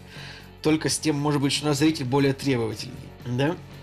Вот, тоже во втором сезоне что же происходит? Ну, в первом сезоне был, э, был сериал про семейство, как бы там было много детей в семье, там был мама, папа, и то ли четверо, то ли пятеро детей, честно говоря, забыл точную цифру, но прям было супер увлекательно, и первый сезон великолепный. А, немножечко этот сериал бесил тем, то, что ну, типа, там, несколько серий, как бы только намеки на призраков, и то ли, то ли герой видит призрака, то ли не видит, но, как бы, к финалу там так все развязывалось, что прям вот, прям призраки, и их много, и они живые, и они общаются, потому что в первых сериях, как бы, ну, только, как бы, вокруг да около все ходит. В этом сезоне также, да, то есть тоже первые четыре серии, значит, как бы призраки, они только как будто бы кажутся. И ты такой думаешь, да господи, ну когда вот мы уже начнем, ну типа, настоящий разговор, настоящую движуху с призраками. Она начинается, и начинается она классно. В общем, второй сезон происходит уже не в, не в современности, а в 87 году, уже не в Америке, а в Англии. Актеры частично играют те же, то есть, ну, три актера те же их играют, что в первом сезоне. Там, ну, молодой человек, который играл злодея в, в фильме Человек-невидимка, может быть, это как бы важно. А, девушка Виктория Педретти, которая играла в «Однажды в Голливуде» маленькую роль. Э, Что-то не помню кого. Видимо, одного из тех, кто ворвался и был застрелен в финальной сцене. Э, и, ну, Карла Гуджина, в принципе, известная актриса. Она играла там, я не знаю, в «Детях шпионов», например. Я думаю, э, ну, «Хранителях» еще, может быть, достаточно этого упомянуть. Так вот, во втором сезоне э, английская девушка в исполнении актрисы Виктории Педретти приезжает работать гувернанткой в, очевидно, в усадьбу Блай. Очевидно, в усадьбу, где живут призраки, где есть призраки. Там сразу как бы вот какие-то два ребенка, у которых погибли родители, у них есть только дядя. Дядя такой весь такой загадочный, непонятный. А, ну и как бы вот у второго сезона рейтинг ниже, чем у первого. Во многом, потому что в сериале очень излишне много лесбийской любви. Ну, то есть, спойлер, не спойлер, как бы, это на самом деле не сказать, что это прям, прям капец как влияет на сюжет, да. А, Там вот есть главная героиня, гувернант, которая приезжает, и девушка, которая работает в усадьбе. Но между ними как бы вспыхивает роман, и сцен много, где они просто целуются, или как бы, ну, то есть конкретно этому сторилайну уделено много времени, хотя это не имеет отношения к призракам. Например, в первом сезоне вообще не было э, сюжетных линий, которые бы не имели отношения к призракам, да? То есть, а тут То есть, то есть, Николай, CGV опять все, все, ну, тут я не могу сказать, что испортила, но я предполагаю, что рейтинг 7,4, вот он во многом из-за этого. Я, я, я, это мое пред- 7,4 у чего именно рейтинг? у второго сезона рейтинг 7,4. А. Потому что у этого сериала как бы у него типа две разные страницы, у- потому что это как бы разные сериалы, что ли, я даже не знаю. А э, 7,4 рейтинг, наверное, не в последнюю очередь им из-за этого, потому что мне история очень понравилась, особенно к концу. Ну, может быть, первые 2-3 серии, правда, есть вот такое, то что, блин, опять призраки только на заднем плане и в отражениях зеркал. Ты такой, да господи, сколько же можно, но к серии к пятой там уже все раскручивается по-настоящему. И там последние три серии как бы замес, круто, классно. Мне понравился сериал. Я как бы, ну, кто не смотрел первый сезон, наверное, второй рекомендовать не буду, но истории как бы независимы друг от друга, поэтому можно посмотреть второй сезон, несмотря первый. Они классные оба.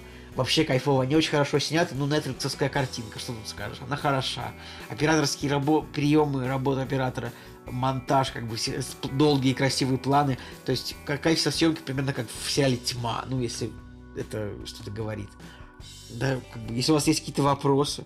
Не знаю, я просто вот, э, как бы, я вот первый сезон бросил, потому что он мне показался, типа, не очень интригующим. А ты вот наоборот, там, типа, говорил, что, блин, вот это прям максимально, типа, максимально ин- интригующий сериал. Ну, я Вот я считаю, даже что он знаю. интригующий, как бы, вот даже вот просто рейтинги по сериям. То есть, в целом, на MDB у сезона, типа, оценка с- 7,6, но, например, там, у какой-нибудь там у четвертой серии рейтинг 8,9. Ну, как бы, я не знаю, как это работает, почему, как бы, у сериала в целом оценка 7,6, но Не, ну должна быть, наверное, какое-то объяснение. ну да, но все, серии в целом есть хорошие. Я не знаю, как вот, вот если показался сериал скучным, ну, как бы, я как бы говорю, почему так работает. Потому что первые несколько серий, правда, он, этот сериал, вот он так, он долго очень подходит к тому, чтобы как-то развязаться в... Как бы к тому, чтобы, вот да, призраки, все, они есть, они здесь. Типа, они не кажутся героем. Но мне понравилось. Еще очень забавная есть тема, там есть актриса такая, ну вы можете вот нажать сейчас. Там есть актриса, которую зовут Тния Миллер, чернокожая актриса. И удивительно, это первый раз я такое вижу, чтобы это была конкретно актриса, которая ну, играет в кино, и у нее не указан возраст. То есть я думал, ну, может быть, типа, просто они не узнали, сколько... То есть, знаешь, у кого-нибудь у плохого актера, кого-нибудь, который снимался там в одном фильме, а у него просто, ну, нет информации о нем. Но я сделал research, как говорится, и я почитал, что эта женщина, она просто, она просто не указана. То есть она просто не раскрывает свой возраст. И это очень уморительно, потому что это чернокожая актриса средних лет, как бы которую действительно непонятно, сколько ей лет. То есть ей может быть как 37, так и 52. И это просто уморительно. Это уморительно. Потому что как бы ну, ты такой смотришь, так, подождите, сколько ей лет? Почему она... Вот она много где играла. Там, ну, в сериалах в основном, там, не знаю, Доктор Кто... А, Sexual Education, вот где она играла, видимо. Доктор Кто? Да. Доктор Лиза. Ладно. Блин, Джек, она умерла. Ну ну ладно. Короче, в общем, любопытно. Что касается сериала, я думаю, те, кто хотел, тот уже посмотрел, те, кто не хотел, ну и ладно. Но я думаю, что тут э, как бы есть смысл, есть смысл сразу же очень быстренько, значит, обсудить, ну как, не, не супер очень быстренько, а обсудить а, последнее на сегодня. Но если, Жека, ты хочешь что-то еще рассказать, э, потому что у тебя же там а, сегодня вел- великий день просмотров, ты можешь ворваться в эту тусовку. Время у нас еще, как говорится, есть. Хотя мы, конечно, твой 90-минутный а, наказ мы опять сегодня немножечко перевыполнили, но ты не ругайся. Ну, все как обычно, на самом деле. Нет, ну, э, у меня остались фильмы с э, предыдущих разов, э, когда мы их не обсуждали. А, опять же, фильмы из прошлого. И вот, допустим, решили пересмотреть «Солдатики», фильмы из детства.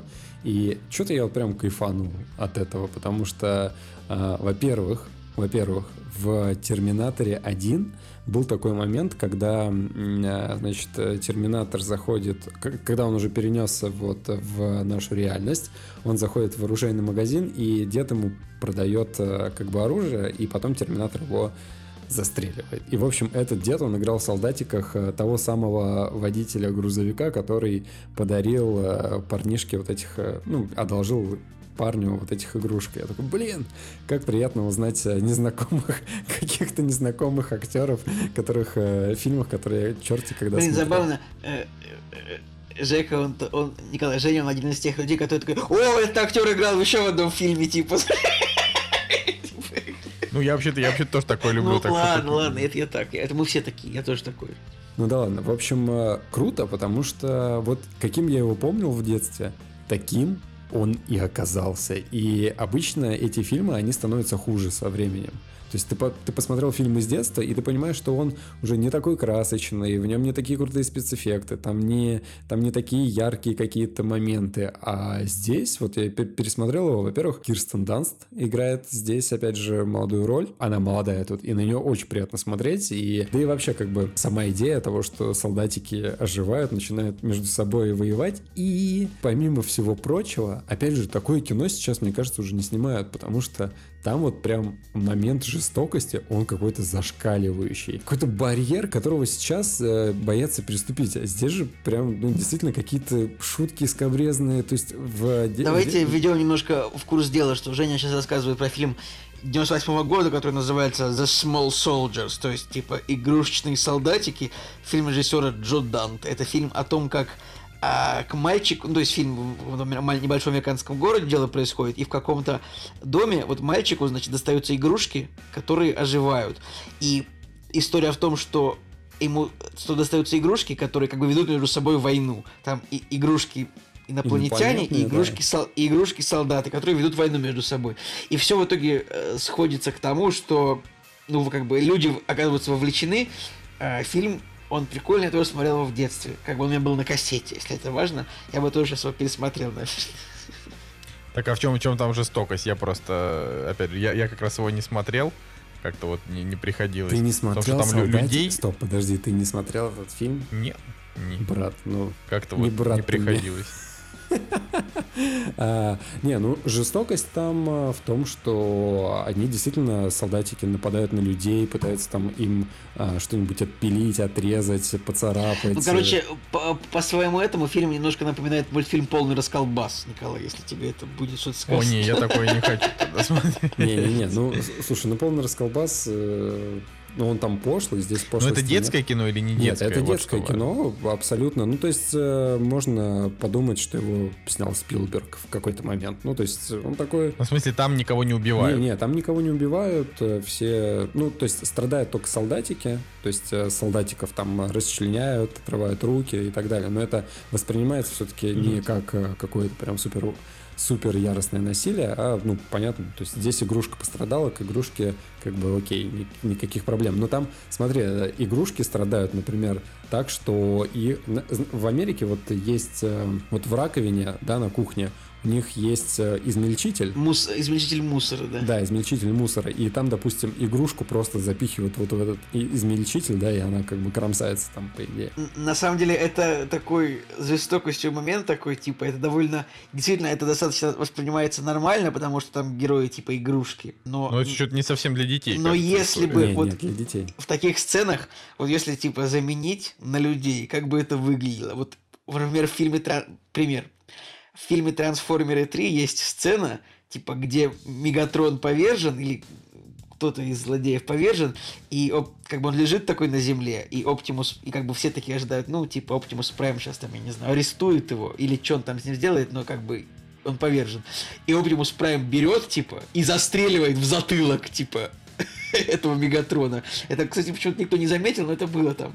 И если это заменить на это то, что люди так поступ- поступили бы, а не трансформеры, это было бы супер жестоко.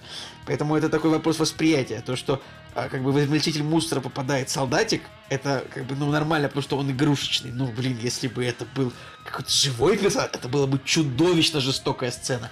Поэтому действительно, сейчас, возможно, бы такое и не сняли. Ну да, в общем, а, а так э, для 98 года, э, допустим, вот если техническую сторону фильма смотреть, э, графика класс вообще. Я прям сидел и думал, блин, неужели это 98 год?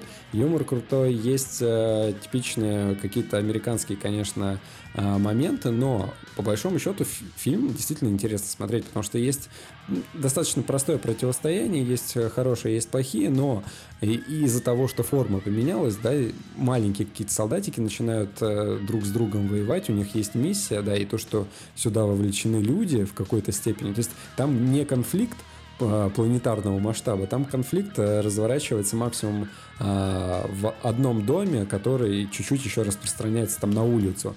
Но как бы последствия, да, там вот этого конфликта могут быть спроецированы на что-то большее. И вот это вот ожидание, понимание как проблема, оно еще больше вот э, в сознание проецирует, как бы, вау, ни- нифига себе, они пошли таким путем. Но есть на самом деле и глупые моменты, то есть ну, достаточно тяжело поверить о том, что ну, военный чип вот так вот просто внедрили в игрушку. Ну, то есть почему это детский фильм? Потому что а, идея на самом деле ну, достаточно нереалистичная. То есть просто взяли военный чип, да, условный Илон Маск пришел, купил э, производителя игрушек и дал, и дал им доступ к своим разработкам, да, и эти создатели такие, так, у нас есть доступ к своим разработкам, там тоже есть конфликты а, разных э, создателей вот этих игрушек, и один чел просто взял военный чип, внедрил в игрушку, и она стала себя вести, ну вот, как э, искусственный интеллект, да, там, двигаться круто и так далее. Ну, короче, это немножко нереалистично, поэтому это, это фильм детский. Но если вот на это закрыть глаза, такой думаешь, да, окей, допустим, то дальше все достаточно оригинально происходит, и в это легко поверить. Главный посыл, главная идея того, что вот этот фильм, он э, со временем ничуть не постарел. То есть он спустя столько лет смотрится вот так же свежо, ни- ничто его не старит, э, персонажи интересные, действие интересное, так что советую смотреть, очень круто. Ну, Женя, ты типа понимаешь, да, что я единственный человек, кто его не посмотрел, все остальные его видели. Окей, Так это, что- это был спешл да. исключительно для тебя. Да, да, это за что спасибо. Кстати, подожди, А, ща, вот, а. еще вот Грегори Смит, чувак, который играет главную роль наравне с Кирстен Данст э, в этом э, фильме. Вот если ты просто откроешь постер или увидишь там его на превью трейлера, то это такая типич, типичный образ, э, который сейчас можно сравнить с, там, не знаю, с парнем из э, «Очень странных дел» или с э, там, Тимоти Шаломе из э, «Дюн». Ну, то есть у него такая же прическа, он э, как-то выглядит примерно похоже. Забавно, что вот с течением времени э, образ подростков таких, он как-то не особо изменился. То есть, э, что в 98 году было, что, там, что пару лет назад, что сейчас, короче, вот они примерно как-то одинаково выглядят. Ну и все. Да. А, ну, напоследок, на- напоследок э, хотелось бы сказать, значит, еще про один э, амедиатечный проект. Э, Значит, это сериал «Правила коми», который я посмотрел. Я бы хотел Что? сказать, Где? что ну напоследок это такое слово типа, ну сейчас еще анекдот, да? Но э, как бы я думаю, нам придется тоже нарушить, и Жене придется потерпеть. Я думаю, нам есть что обсудить по поводу этого фильма. Но это не сериал, Николай, я думаю, все-таки это Ну, мини-сериал. мини- Это это, ми- мини-сериал. это, это, это телефильм. Короче, короче. Да, значит, здесь история такая, что я его ждал больше всех вас. Ну, нет, типа, Женя его я, вообще не я ждал. о нем первый говорил, ты не прав. Если ты Нет, я о нем первый Нет, если говорил. ты, я о нем, я о нем говорил еще, еще полгода, Уходи. еще полгода назад. Я тебе, и я могу вот найти это, где я говорил, что что Бен Глисон будет играть Трампа, и да, так что не, надо тут. Не, ну ты, ты, ты вот, вот пока ты не нашел, я буду говорить, я первый, значит, э, этот сериал отыскал. А, И, короче, история была в том, что на самом деле, вот на самом деле, честно говоря, а, мне бы вообще было ни капельки не интересно смотреть этот сериал, если бы не два, как бы, основных фактора. Первое, это то, что там играет Джефф Дэниелс, а он мне нравится в драматических ролях. А, а второе, это то, что это как бы первая экранизация э, где Дональда Трампа играет другой актер. Ну, то есть, типа, Дональд Трамп, он как бы и сам немножко актер, да, из фильма «Один дома». А, ну, по большей части, а, вот. То есть, смотрите, я не отношусь к Дональду Трампу с симпатией. Так, короче, давай объясним, Подожди, что ну нет, такое. я вот хочу, стой, мне вот и Николай, а, ты, ты вот, ты, ты себе позволяешь эти 25-минутные монологи про наречия, которые мы употребляем, вот по, по- Ну, поэтому. потому что всем нравится. Да, да, да, особенно, да, все в восторге. Короче, вот я к тому, что я небольшой фанат Трампа, а, но я не могу не, удив- не удивляться тому, насколько сильно он, вот он настолько сильно взбудоражил американцев, настолько сильно, что они через год выпустили книгу про его первый год в Белом доме. Через три с половиной года выпустили сериал про, не- про... Ну, то есть, понимаете, типа, чувак, он еще вот, вот он еще президент, а про него уже снимают кляузы, всякие мерзоты. Короче, а, правила коми. Да, значит, в двух словах я, потом Николай перехватит. Значит, это мини-сериал про то, как а, Барак Обама поставил э, директора, директором ФБР э, Джеймса Коми. Э, Джеймс Коми это такой типичный американский идеальный мужчина. То есть он такой э, за все хорошее, против всего плохого, там, поет американские гимны, и вообще вот он весь такой из себя честный, что прям, ну вот, такой вот, знаете, типа вот, э, как бы идеальный, идеальный человек вообще, вот, про идеальный американец, вот так правильно сказать. А, и там две серии у этого сериала, первая идет полтора часа, вторая два, э, про то, как он как бы не подружился с Трампом, то есть это про до до это про предвыборный э, период, э, значит э, предвыборный период в США 2000 там каком-то году. Ой, 2016 плохо году. рассказываешь, Николай, сейчас все переделывать после тебя придется. Просто, ну, хорошо, просто как да. после Вот. Джеймса Коми, вот на его посту. Просто все переделывать сейчас придется. Короче, да. Ну, в общем, первая серия про их расследование в отношении Хиллари Клинтон, вторая серия про его отношения с Трампом. И мне было интересно, потому что мне было интересно, как вообще покажут Трампа, который вот еще вполне себе жив-здоров и президент, как его вообще будут показывать. И мое вот первоначальное мнение это то, что это хорошо, сняли классно, но это, конечно, такая бессовестная, абсолютно антитрамповская пропаганда, поэтому а, большо, больших рейтингов у сериала нет, потому что он реально жестко пропагандистский. Давай, Николай, забирай. А, значит, в двух словах нужно добавить. Действительно, это сериал, самое главное, это сериал по книге этого самого персонажа Джеймса Коми. То есть, как бы вот у нас есть главный герой, который написал книгу, которая называется Higher Loyalty, высшая преданность, высшая лояльность. То есть, эм, в общем, действительно, э, Барак Обама назначил этого молодого человека, ну не молодого, тому там за 50 уже было, назначил его директором ФБР, а сам Джеймс Коми, он э, был там заместителем генпрокурора, еще был каким-то прокурором в Нью-Йорке, где-то в частной ю- практике работал, ну, в общем, чиновник, как бы. Чиновник, юрист. И как бы назнач- его назначили главой ФБР в 2013 году. То есть, как бы, ну, в такое спокойное время, то есть, как бы, начался второй срок Обамы, как бы, еще ничего не предвещает, то, что а, как бы э, Америка будет очень сильно взбудоражена тем, что Трамп станет президентом и вообще самим фактом этих, того, что он баллотируется. И как бы а, Обама назначает его, как бы работа идет нормально, но вот близятся выборы, и э, близятся выборы, и как бы э, просачивается информация о том, что Хиллари Клинтон, значит, она вот сильно очень нарушила закон тем, что вела официальную переписку свою. Э, как бы... Вот давайте сейчас очень важно, да, типа, а, вот весь этот сериал построен э, как бы на том, что типа вот есть как бы неподтвержденная информация о чем-то не супер критичном. вот так вот. Да, да, о чем-то, это что, правда, да. это правда. Вот и, ты, сейчас... типа, и как бы и по большей части, да, сейчас, Николай, ты продолжишь, я, я очень кратко, и по, и по большей части все как бы диалоги сериала, они вот абсолютно вот эти три с половиной часа, да, а, они все посвящены о том, а, этично ли обсуждать эти вещи, типа, то есть, видите, там как бы, то есть это сериал, он такой весь как бы на недосказанности, абсолютно. То есть там, вот там как бы конкретных вещей в сериале по-моему, только одна. Это вот когда момент, когда показали, что Дональда Трампа избрали, показывали плачущих женщин. Вот это вот было конкретно, да, такой вот конкретный пропагандистский посыл. Трамп — это плохо. Все остальное — это какие-то такие вот недосказы. Ну, давай, да. Ну, тут очень важно, что сериал построен по книге этого человека, то есть мы как бы видим его точку зрения целиком, да? и мы должны верить ему, как ну, не должны, нам приходится верить ему, потому что вот он звезда этого сериала, и он э, как бы написал эту книгу, да, и значит вот ФБР узнает, значит, что Хиллари э, вела переписку, деловую переписку со своих личных аккаунтов, то есть почтовых, а не с государственных серверов. И это супер плохо, это супер запрещено по куче законов, а это происходит перед выборами. И тут ФБР встает перед моральной дилеммой. А можно ли, можем ли мы сейчас это вот типа расследовать вообще как-то? потому что мы будем влиять на выборы. И весь сериал строится на том, что, подождите, мы ФБР, мы должны расследовать, но мы как бы не должны влиять на выборы и на это все, да? А, сериал, он прикольный, но действительно, как Николай сказал, Действительно, он строится на том, что они постоянно расследуют что-то не супер критичное. То есть это как бы для них там супер важно, но по факту они не спасают мир, как в сериале Родина, например. То есть, например, сериал Родина, который похож на это чуть-чуть. Действительно, здесь весь фильм э, правила коми о том, как люди в кабинетах о чем-то общаются.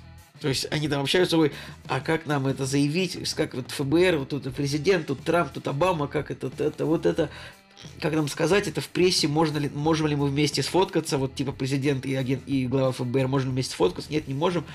И как бы действительно вот в сериале как бы на вот очень сложно сериала убедить русского зрителя на самом деле в том, что для героев происходит что-то критичное.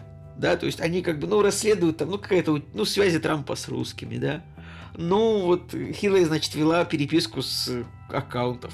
Но, а мы-то в кино привыкли смотреть, что ФБР, оно спасает там, я не знаю, от, от террористов, которые там атомную бомбу хотят взорвать в центре Нью-Йорка. Николай, согласен со мной?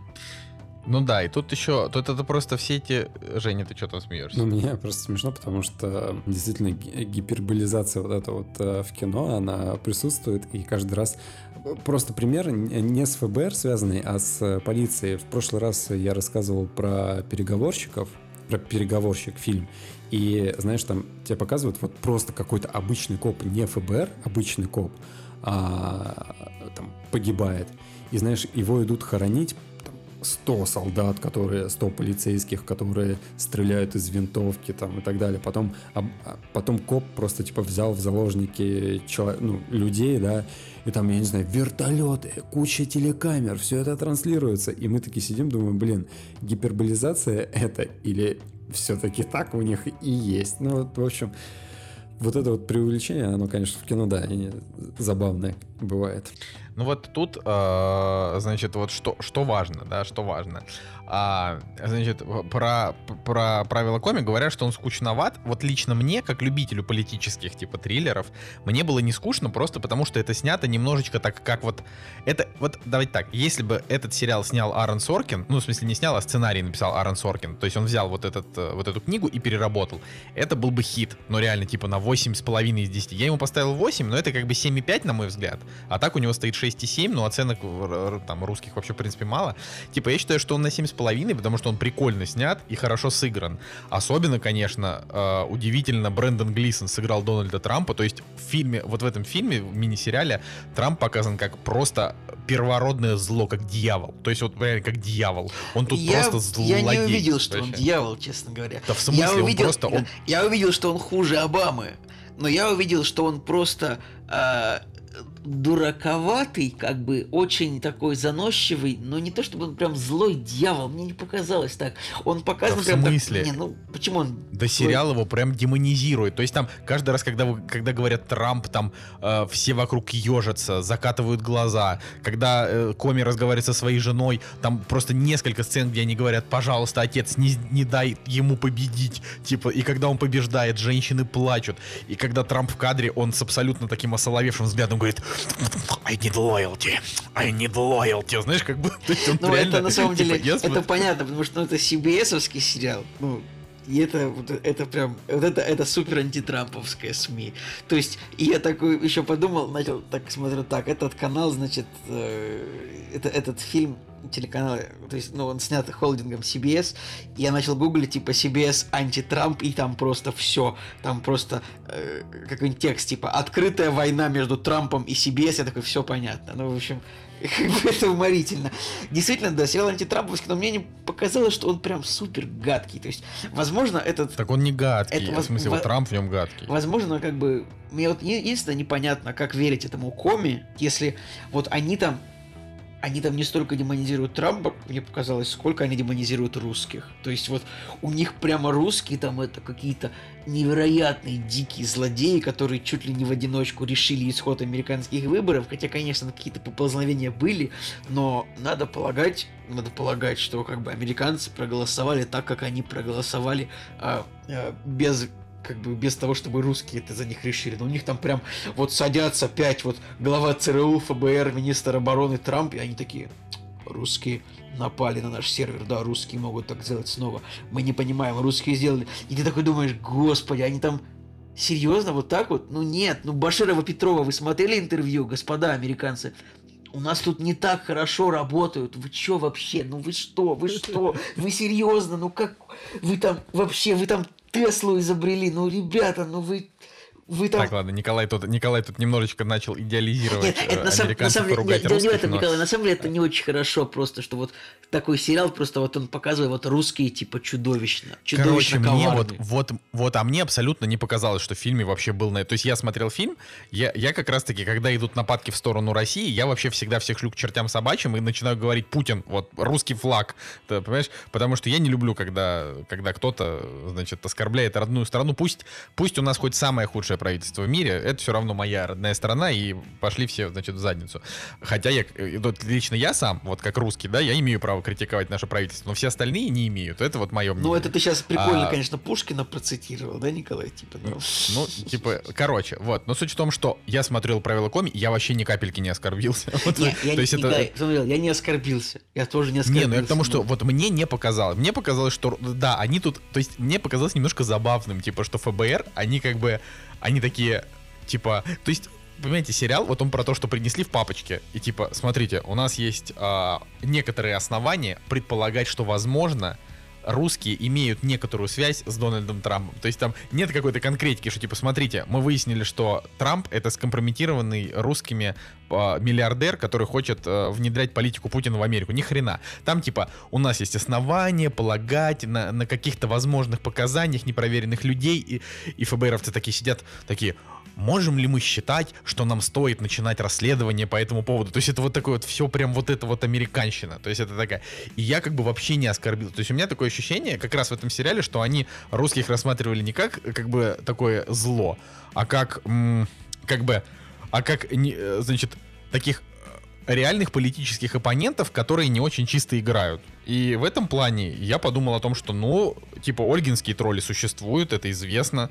Да, А, но то, что эти люди ольгинские как бы- тролли это типа просто группа аккаунтов, которые создавали фейковые Не, ну как новости. бы это группа аккаунтов, э, которые типа, то есть есть есть как бы люди, которые э, руководят этой группой аккаунтов, и вот эти вот люди, они как раз вполне могли условно стоять из-за организации вот таких вот э, возможных этих кибератак. Я к тому, что я вполне верю, что что-то, что какие-то попытки и могли быть. э, Во-первых, не, не, знаете, русских хакеров как бы ни одного и ни двух задержали в США и посадили Не, в тюрьму. То есть э, это русские хакеры крутые, история. это понятно. Ну, я к тому, что вполне такое могло быть, но я, но я к тому, что у них это просто все так, блин, ну, короче, это, это вот кино, оно странное, оно идеализирует, ну, оно идеализирует коми, Оно а, супер идеализирует ФБР. человека. Вообще, типа, о, мы там Коми в каждой фразе говорит, мы должны защищать американский народ. То есть, Дима, проблема в том, что я в этом коме вообще человека не увидел. Ты знаешь, вот он так написал этот свой сценарий, что как бы, ну вот, он там... он пластмассовый, он, абсолютно, Он, он ни не одной живой, да. секунды, этот персонаж, он не был как бы вот, ну, настоящим. Ну, не знаю, может, он такой настоящий есть, типа, я не знаю, если он 40 лет работает чиновником, может, он таким и стал, но как бы он реально ноль раз э, сказал, честно говоря, кому-то, что он на самом деле думает. Знаешь, типа ему, ему Трамп говорит такой, а вы, вы будете, типа, ну вы выполните мой приказ. Коми говорит такой, я сделаю то, что лучше для народа американского. Ну, типа, блин, ну сказал бы хоть раз ты правду, что ты думаешь. Прям уже бесило это, честно. Ну, как бы. Ну вот я как раз к этому отнесся именно потому, что, то есть я на это смотрю и такой думаю, блин, это продукт современной Америки. Это люди, которые никогда конкретно друг с другом не разговаривают. То есть у них вообще в принципе не было ни одного конкретного разговора, а вот единственный конкретный здесь чувак это Трамп, который говорит, I need loyalty, и слюна у него такая изо рта. Знаешь, типа, ну то есть такой, как бы, э, ну, блин, они даже обсуждали в сериале момент, где он там сказал э, про, что женщин нужно хватать за эти, grab them by the Grab him by the pussy, да? pussy.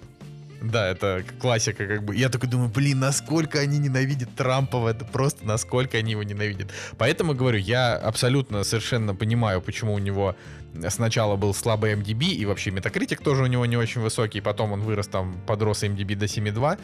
А, но основная фишка в том, что сериал-то вроде должен был наделать шума, но он ни хрена не наделал, его мало людей посмотрело, а популярность у него особой не выскочила, и вообще как бы Коми, он типа не хотел, чтобы из этого был сериал, а, ну, фильм, но ему сказали, что, типа, если ты хочешь, чтобы молодежь это увидела, твою историю, надо как бы сделать ее в видеоформате, а не в книжном. И он такой, ну окей. И вот, э, к сожалению, не вышло. А вышло бы, если бы Аарон Соркин занимался. Потому что, вот смотрите, есть Newsroom, и чем Newsroom отличает... Вот, э, типа, «Правило Коми», это как бы такой кастрированный Newsroom, потому что а, все- ну, в Newsroom, э, значит, там показывают идеальных журналистов, точно так же, как здесь идеальных ФБРовцев, но только журналистов, которые, вот он республиканец, но если политик республиканец себя запятнал, он все равно напишет статью изобличительную. Или там, ну, типа, вот они там, там тоже Джефф Дэниелс играет в главной роли, и вот он такой гордый, а, прекрасный такой муж, вот такой, да, как бы. И это, конечно, немножко подбешивает, честно. Но у Соркина вот это вот э, ура-патриотизм, вот этот вот беся- бесявый абсолютно, да, он как бы сдабривался такими э, остроумными диалогами, очень остроумными, э, хорошими шутками, такими словесными вот этими перепалками, ну то, чем вообще Аарон Соркин хорош.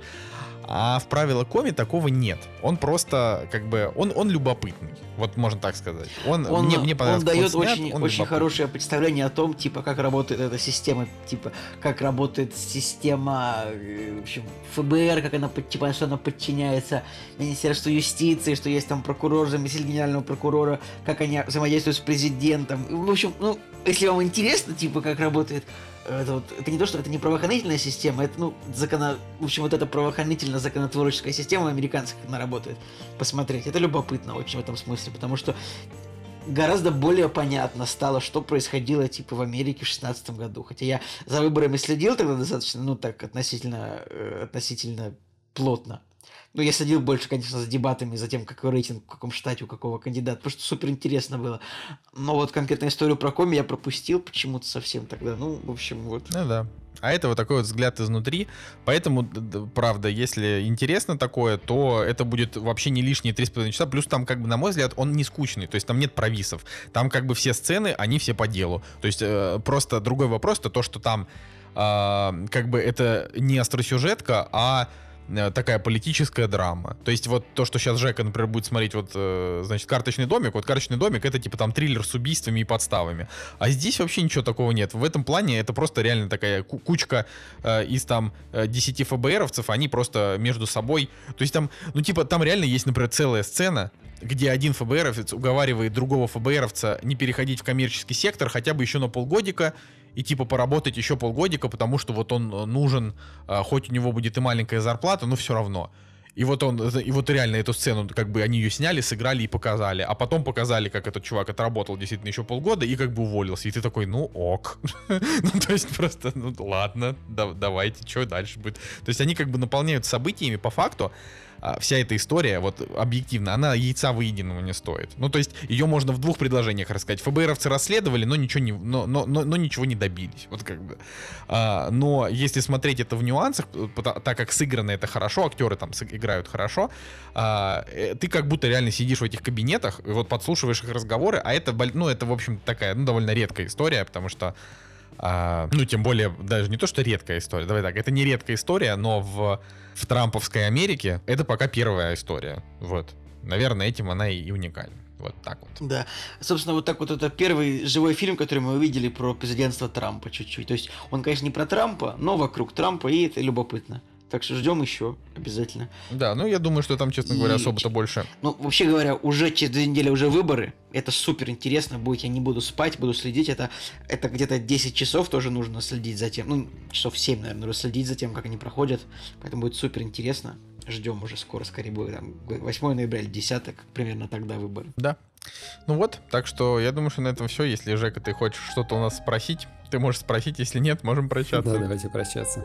Окей, с вами, с вами был Николай Солнышко. Николай Цугулиев. И Евгений Москвин. Всем пока, кактус. До следующей недели. А рыбы здесь нет. Практически нет. Кузьмич, ты в жизни не поверишь, что ты в родных местах заблудился. Рыба есть. Ловить надо уметь.